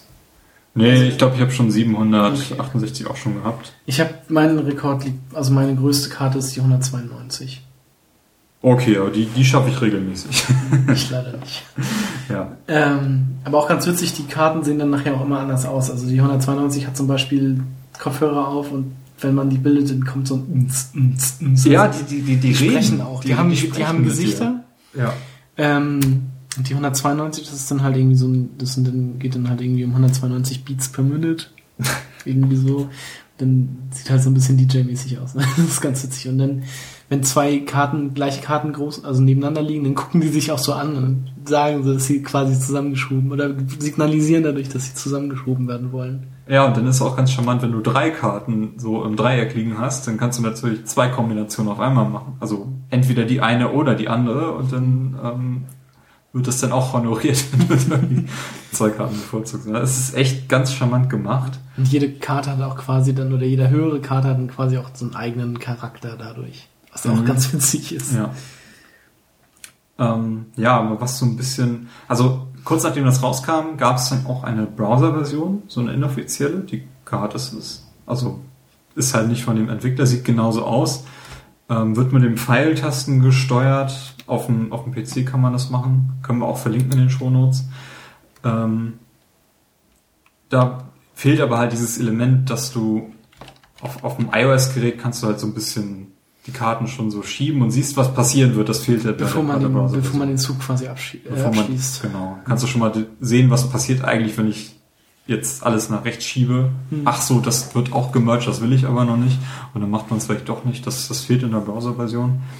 Mm, Was so ein bisschen dieser kleine Skandal äh, ist, war dieses 2048. Denn das haben Leute innerhalb von einer Woche oder so geschrieben. Läuft auch als äh, Browser-Version auf dem iPhone und hat den Markt so ein bisschen für die Threes-Entwickler kaputt gemacht. Denn die haben da ex extrem lange dran gesessen und diese Idee entwickelt und ähm, wollen natürlich jetzt auch das Ganze honoriert haben, natürlich. Hm. Und wurden dann so ein bisschen unterlaufen von diesem 2048. Ähm, Weißt du, wie teuer Threes ist? Ja, ich glaube 1,80 habe ich. 1,80. 1,79 oder so. Ich weiß nicht, was da dieser iOS-Punkt ist. Ja. Ähm, ist es auf jeden Fall wert. Also ich Mhm. finde Threes auch gefällt mir auch besser als 2048. Ja, allein durch diese witzigen Karten. Ja. Also auch vom, auch durch, durch diese anderen Werte eben. Also Mhm. 2048 ist eben, da hast du 2, 4, 8, äh, 16 und so und bei Threes hast du 1, 2, 3 und dann 6, 12, 24 und sowas. Ähm, was mir aber gefällt, ich hatte schon gesagt, es kam im Februar raus. Wir haben jetzt Mai und normalerweise hält so ein Puzzlespiel, wenn ich das entdecke, so im App Store eigentlich für mich so zwei Wochen und dann fasse ich es nie wieder an und Threes spiele ich immer noch. Mhm. Und das ist schon so ein bisschen was Außergewöhnliches, weil das kommt eigentlich selten vor. Ja, ich mache also ich spiele es halt auch so, ich mach's ähm, mal an, spiele dann so zwei, drei Runden und mach's dann aber auch wieder aus. Also Ja. ich spiele es jetzt auch nicht so. Ich habe es auf dem iPhone, weil es halt auch ab und zu mal wieder Spaß macht. Dann denke ich mir so, hm, ah, guck mal, Threes kann man ja mal wieder anmachen. Ähm, und von daher spiele ich es halt auch schon. Wann kam's raus? Februar, März? Seitdem spiele ich es halt auch regelmäßig. Seitdem du es kennst, ja. Ja, genau. Mhm. Ja, ähm, ja, ganz interessant ist, der Entwickler hat auf seiner Seite so ein ähm, E-Mail-Cluster halt veröffentlicht, wo sie irgendwie alle E-Mails ähm, veröffentlicht haben, die sie seit Beginn der Entwicklung von Threes äh, geschrieben haben, ausgetauscht haben. Kann man sich sehr lange mit beschäftigen, ist ganz nett gemacht, um auch so ein bisschen zu zeigen, ähm, wie sie darunter leiden, dass eben jetzt dieses, die, ihre Idee quasi geklaut wurde, würde ich jetzt nicht unbedingt sagen, aber übernommen wurde Mhm. und adaptiert wurde und sie eben darunter leiden, weil alle anderen das kostenlos machen, eben weil sie halt die Idee nicht entwickeln müssen und mh, ist ja auch nicht aufwendig, jetzt sowas zu machen. Ja. Also ich glaube, das könnte man auch in so einem Sem- Einsemester-Studienkurs äh, Informatik ähm, so mal nebenbei programmieren. Ja. Ja. Ja, so viel zu Threes ist ein super Puzzlespiel, zählt für mich im Moment sogar zu den besten Puzzlespielen, die ich so äh, bevorzuge. Mhm. Und ja. Hast du noch was? Ja, zwei, also vier Spiele habe ich noch, aber auf Vier Spiele. Genau. Auf zwei gehe ich noch äh, direkt eins und zwei. Ja. Ähm, und zwar, also die zwei sind nämlich Trials Fusion und Trials Frontier. Trials Fusion für die PlayStation 4 Mhm. kam vor kurzem raus. Trials Frontier gibt's auf dem iPhone. Äh, Trials Fusion ist eigentlich, wenn man so möchte, genau das gleiche wie ähm, Trials Evolution auf der Xbox 360 und Ja. so gewesen, PlayStation 3. Genau, Ähm, ist der dritte richtig äh, Also- Major Trials Teil. Genau.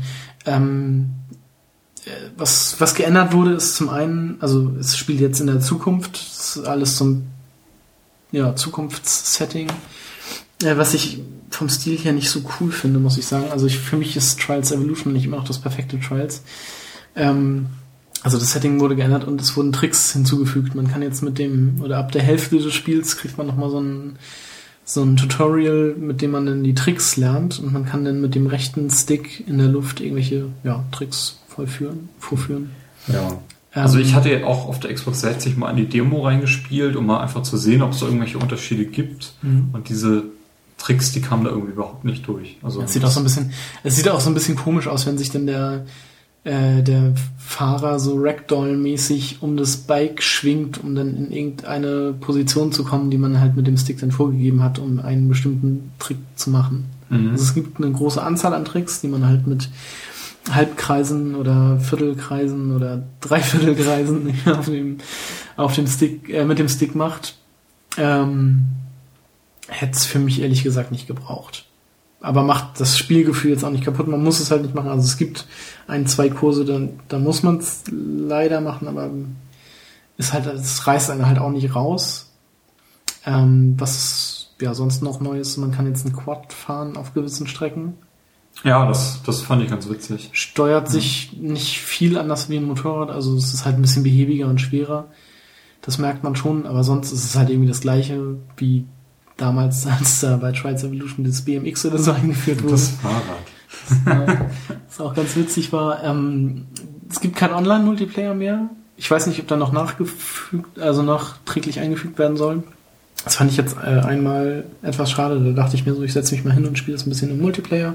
Ging leider nicht. Äh, Offline-Multiplayer gibt's noch. Es gibt noch diese Streckenzentrale, wo man sich User-Generated Content runterladen kann. Hast du da mal reingeschaut? Ja. Also bei Evolution fand ich es ja so cool, dass die Leute so klassische Level nachgebaut Mhm. haben. So ähm, zum einen so irgendwie, keine Ahnung, Super Mario Level und zum anderen gab es da so dieses Ich fand diesen, es gab so ein Terminator 2 genau, Level, wo dieses halt, Terminator 2 Ding. Auch aus der Perspektive, wie das im Film war. genau, also man hat dem Fahrer über die Schulter geguckt, sozusagen. Ja. Das ist so ein bisschen Third-Person-mäßig gewesen. Das war echt cool, ja. Ähm, Habe ich da noch nicht gesehen. Ich war da auch nur kurz drin. Ich fand das recht unübersichtlich, fand ich, muss ich sagen.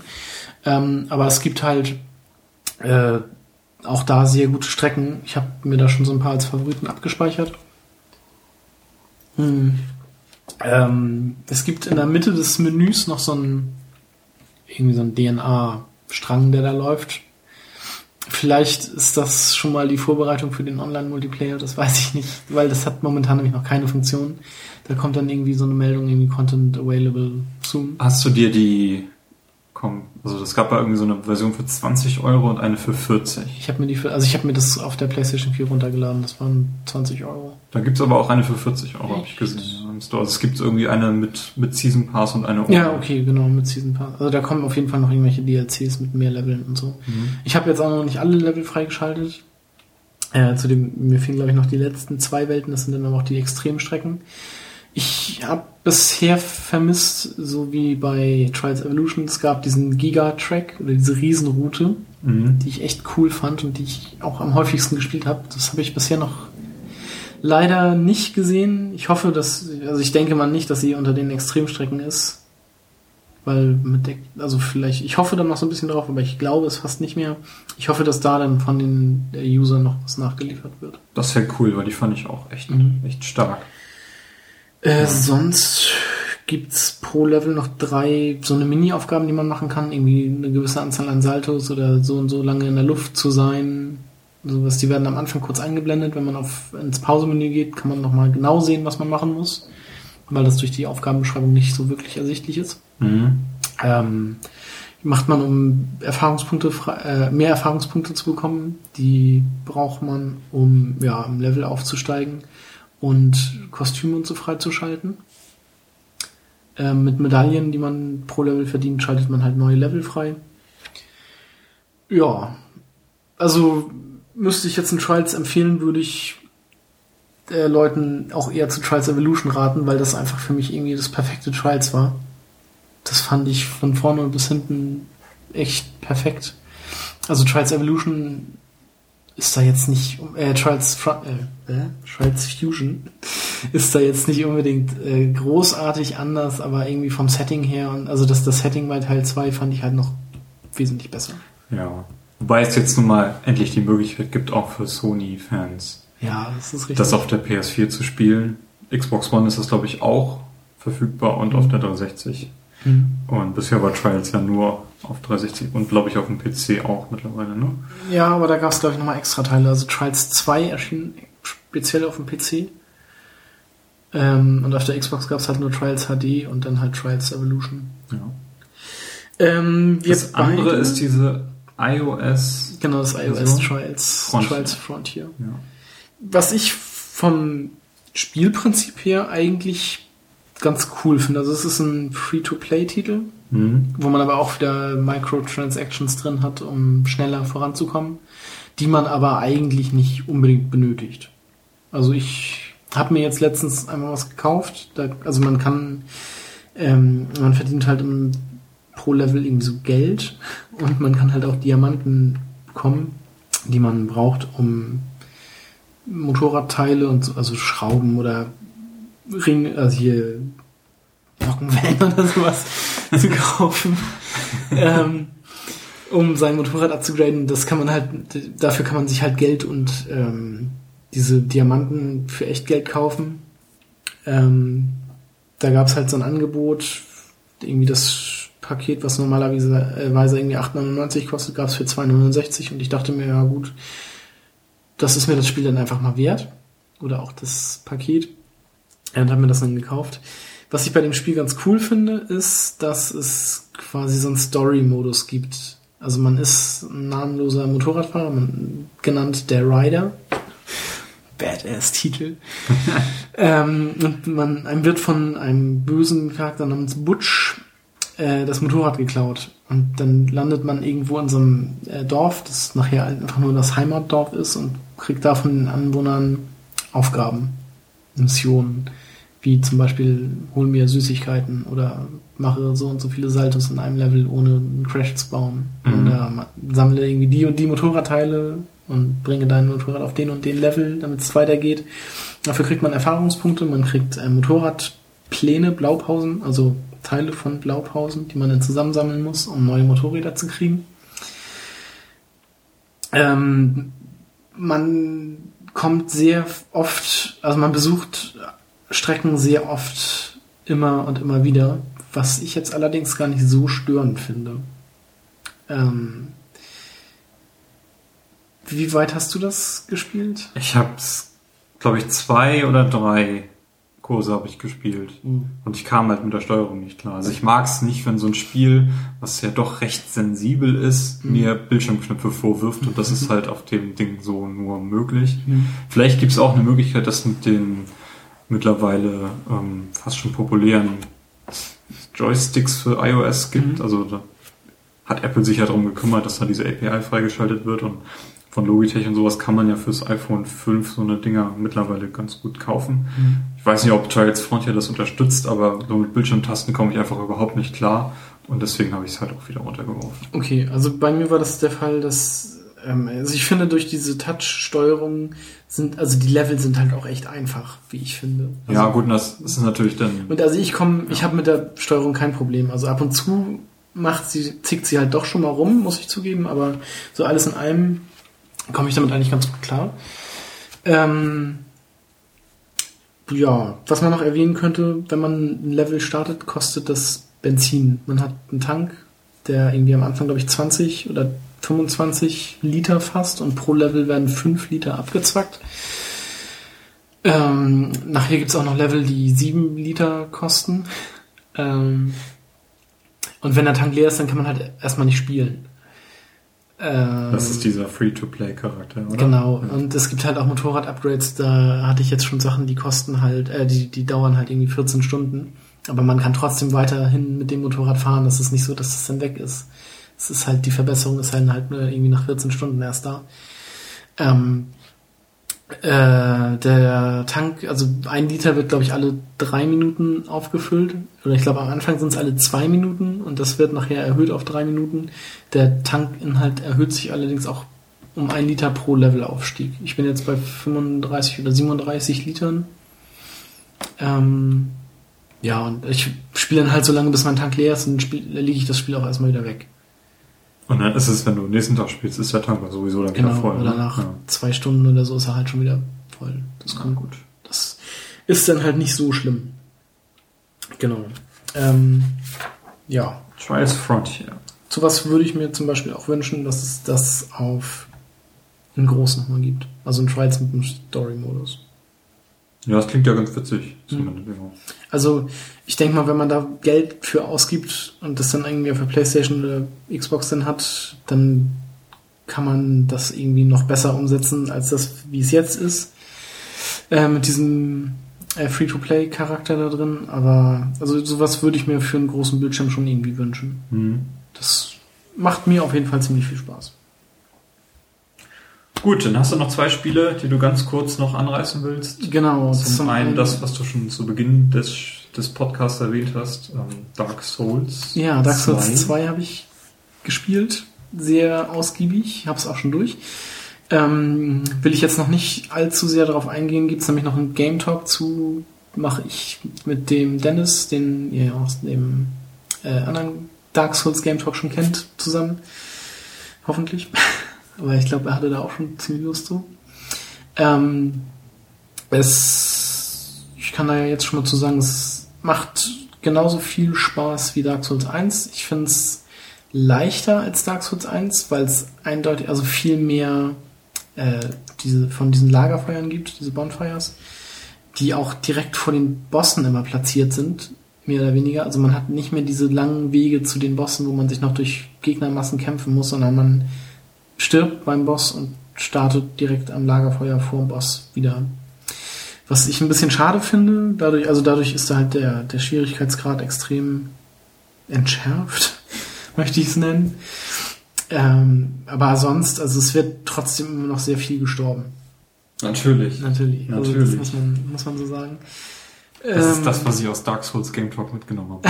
Man stirbt sehr viel. Das ist, das ist tatsächlich immer noch der Fall, aber durch die äh, sehr freizügig äh, platzierten Bonfires äh, hat man halt nicht mehr diese so eine großen Frustmomente. Mhm. Ähm, eine andere Sache, die Grafik ist teilweise sieht das Spiel echt schön aus, teilweise sieht das Spiel echt hässlich aus.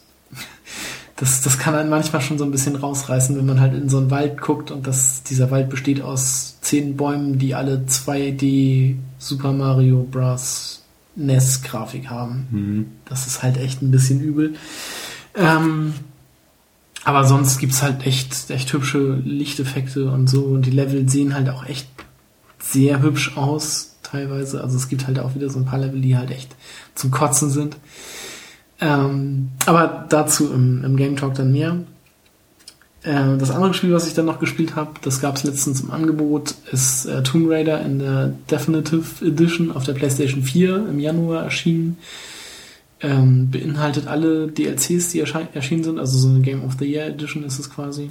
Genau, Tomb Raider haben wir auch Genau, im gibt's Rahmen eines Game Talks Game intensiv äh, besprochen, den ich mir auch eigentlich nochmal gerne anhören würde. Ich weiß nämlich schon gar nicht mehr, was ich da gesagt habe.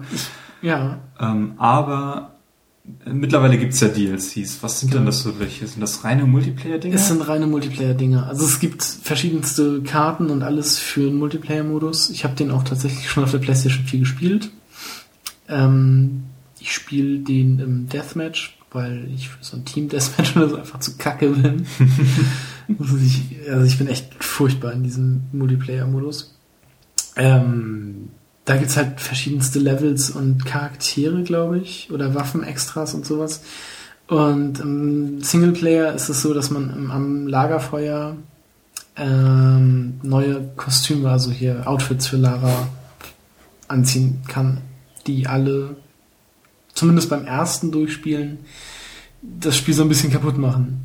Also weil, muss man so ganz ehrlich sagen, weil Lara wird halt im Laufe des Spiels öfter mal verletzt oder ist halt irgendwie dreckig, weil sie da durch den Schlamm gerutscht ist und ihre Kleidung zerreißt oder wird geht kaputt und alles und das hat man halt alles nicht, wenn man diese Outfits anhat. Was zum Beispiel irgendwie so ein Mechaniker-Outfit ist oder ein Profi-Bogenschützen-Outfit.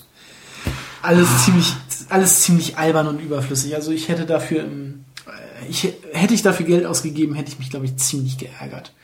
Also diese Kostüme, da bin ich sowieso immer sehr, sehr kritisch gegenüber. Bei Fable Anniversary sind nämlich auch, da gibt's auch so Kostüm-DLCs und das sind doch irgendwie welche bei, kurz bei dem, bei dem Spiel beigelegen in der Packung, die ich auch gar nicht eingelöst habe.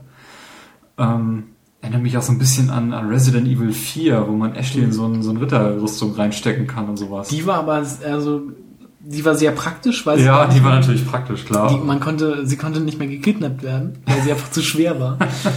Und für Leon gab es ja dieses ähm, Outfit aus den hier Gangster-Outfit aus den 20ern oder so, wo er dann statt nachzuladen einfach so den Hut gerichtet hat, was unfassbar witzig war. ähm, und vor allem musste man die nicht bezahlen, die waren schon ja, dabei. Ja, konnte man freischalten. Das, da, damals, in den Zeiten, als man noch Sachen freigeschaltet hat, ja. nach extrem guten Durchspiel-Sessions und sowas. Wie war das jetzt hier bei Tomb Raider? Da sind die jetzt als DLC bei, das heißt, man kann von vornherein das Kostüm auswählen, oder? Genau. Ja. Also wenn man das erste Mal am Lagerfeuer ist, kann man sich, glaube ich, oder das erste Mal was am Lagerfeuer machen kann, also aufleveln oder so, dann gibt's halt einen extra Reiter. Gibt's, gibt's dann auch so Classic Lara Croft Kostüme, so à la Tomb Raider 2, ups, wir haben versehentlich die Brüste zu sehr aufgepumpt? Nee, ähm, das, also, das wäre, glaube ich, ganz witzig gewesen, wenn man wirklich als diese Pixel-Lara durch die Gegend laufen könnte, ja. weil so eine, ähm, Mission, äh, da, da, da.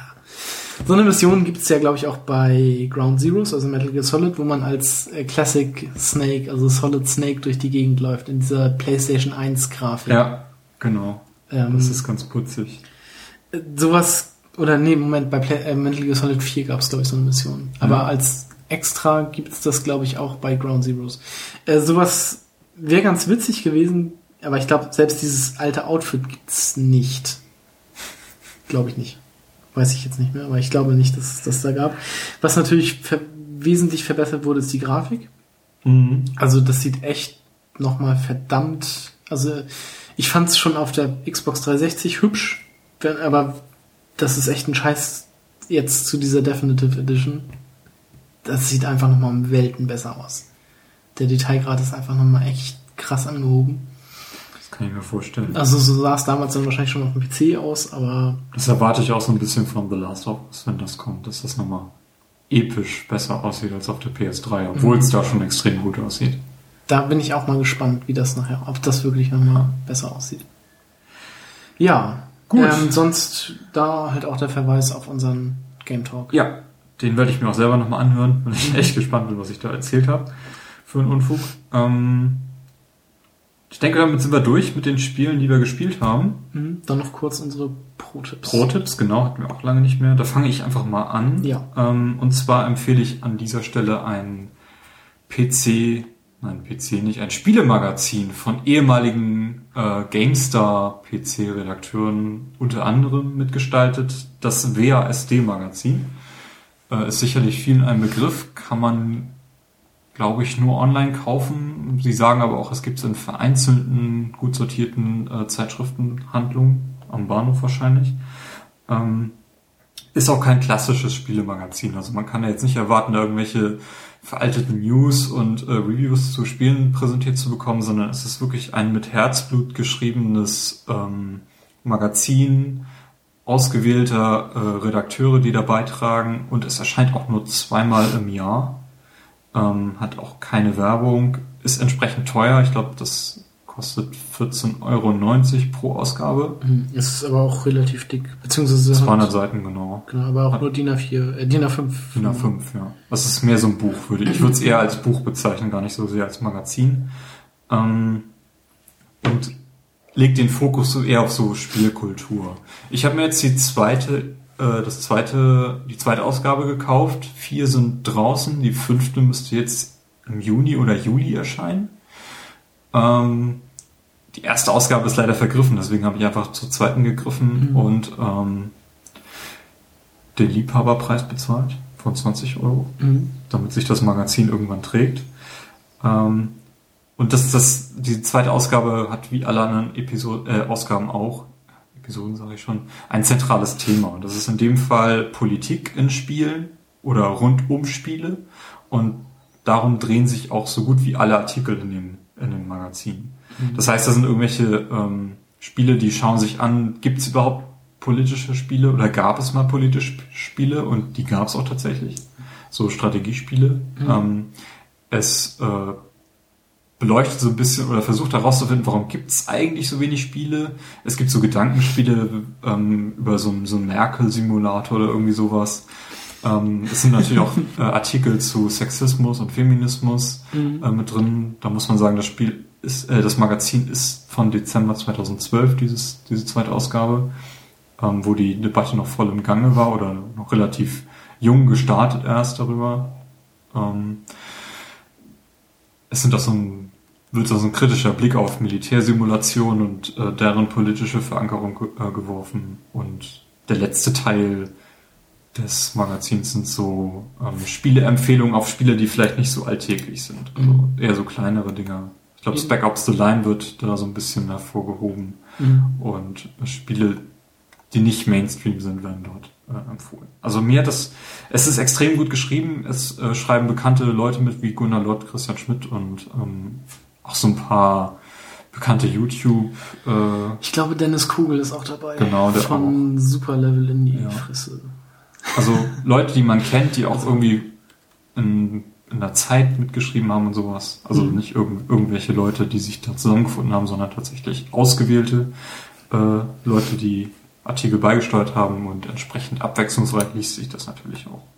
Ja, WASD-Magazin kann man nur online kaufen. Link findet ihr in den Shownotes. Und damit kommen wir zum Pro-Tipp von Carsten. Was Ja. hast du? Äh, die Seite spielesprachen.de. Und zwar ist das eine Seite, auf der man gucken kann, wenn man vorhat, ein Spiel im Ausland zu kaufen, in Amerika oder UK, ähm, ob das Spiel zum Beispiel, also ob die deutsche Sprachausgabe oder deutscher Text zum Beispiel ähm, auf dieser, auf der Disk dann enthalten ist, wenn man sich das kauft. Was natürlich auch irgendwie ein Kaufgrund sein kann, wenn, oder eine Kaufentscheidung sein kann, wenn man sich nicht sicher ist, ich würde es gerne auf Deutsch spielen, aber im Ausland, äh, in UK oder so, habe ich es irgendwie billiger gesehen. Ja, dann würde ich es mir gerne da bestellen. Kann ich das dann auch auf Deutsch spielen? Dann kann man auf der Seite gucken. Da sind dann nach Systemen alle Spiele aufgelistet und ähm, da steht dann halt auch bei, ob ähm, ja, ob es auf Deutsch oder auf Englisch gespielt werden kann, ob es ge ähm, geschnitten ist oder also ob es zensiert ist. Ja, oder auch andersrum, wenn du in Deutschland ein Spiel kaufst, äh, das auf Englisch spielen möchtest, geht das überhaupt? ja, genau. Da gibt's ja auch so ein paar Spezialfälle, wie zum Beispiel EA, die da irgendwelche Spiele nur auf Französisch und Deutsch rausbringen, warum auch immer. Ähm, Das hatte ich bei FIFA mal. ja, Da war dann halt alle, alle Sprachen Europas mit drauf, nur halt nicht Deutsch. Ziemlich sinnlos, aber ja. Steht halt auch bei, ob das Spiel indiziert ist in Deutschland oder nicht. Ähm, ich hatte da eine ähnliche Seite. Ja. OG, offizielle Games Datenbank. ogdb.eu ist, glaube ich, die äh, URL. ich habe schon wieder ein Déjà-vu. Genau, die offizielle Games Datenbank ist sowas ähnliches wie IMDb, ist nicht so schick die Seite, aber Online-Games-Datenbank heißt es. sind, sind viele äh, Leute, die da beitragen. Man kann auch, glaube ich, selber Spiele eintragen und ähm, Können wir da schon ein paar Mal beides- fündig geworden. Ja. Genau, können wir beides ja. Packen wir einfach beides in die Pro-Tipps und gut. Ich würde sagen, dann haben wir es für diese Episode. Die nächste wird in gar nicht so lange, äh, so entfernter Zeit erscheinen. Genau, die E3 ist ja schon in zwei Wochen, Genau. zweieinhalb Wochen. Danach werden wir uns dann zeitnah irgendwie zusammensetzen und nochmal die Auf jeden Fall. E3 Ich rekapitulieren. denke mal, wir werden, also Montag, Dienstag, Mittwoch, so die Woche nach Pfingsten sind dann die Konferenzen. Und danach werden wir so ein bisschen das mal so Revue passieren lassen, was wir da eigentlich Neues gesehen haben, was uns interessiert. Und also ich habe auch ihr kennt den, das ja. Ich habe auch den Pfingstdienstag frei, aber ich werde mir wahrscheinlich die Sony, also ich, noch bin ich mir nicht sicher, ob ich mir die Sony-Konferenz live angucken soll oder nicht. Ähm, Die ist mitten in der Nacht um drei. drei, ne? ja, oh ja. Gott. na, ich glaube, ich mache das nicht und hole sie am nächsten Tag einfach nach. Ja. Na gut, ich werde auf jeden Fall die Microsoft-Konferenz anschauen, weil die zu einer sehr angenehmen Zeit Mhm. kommt. 18 Uhr? 18.30 Uhr oder so. 18 Uhr, irgendwie so. Die können wir uns ja zusammen angucken. Oder wollen wir uns. Können wir gerne machen, Genau. ja. Gut, dann äh, würden wir uns freuen, wenn ihr wieder reinhört bei uns. playtogether-podcast.de. Dort findet ihr auch alle anderen Episoden, die wir bis heute aufgezeichnet haben, Über wenn sie nicht verloren gegangen sind. Ähm, Kommentare sind natürlich gerne würden wir uns gesehen. freuen, genau. Mhm. iTunes-Rezension, was auch immer ihr dabei steuern wollt, ihr könnt uns flattern. Und ähm, ansonsten hören wir uns beim nächsten Mal wieder. Ja, weiterhin frohes Zocken. Ja, Auf tschö. Wiedersehen.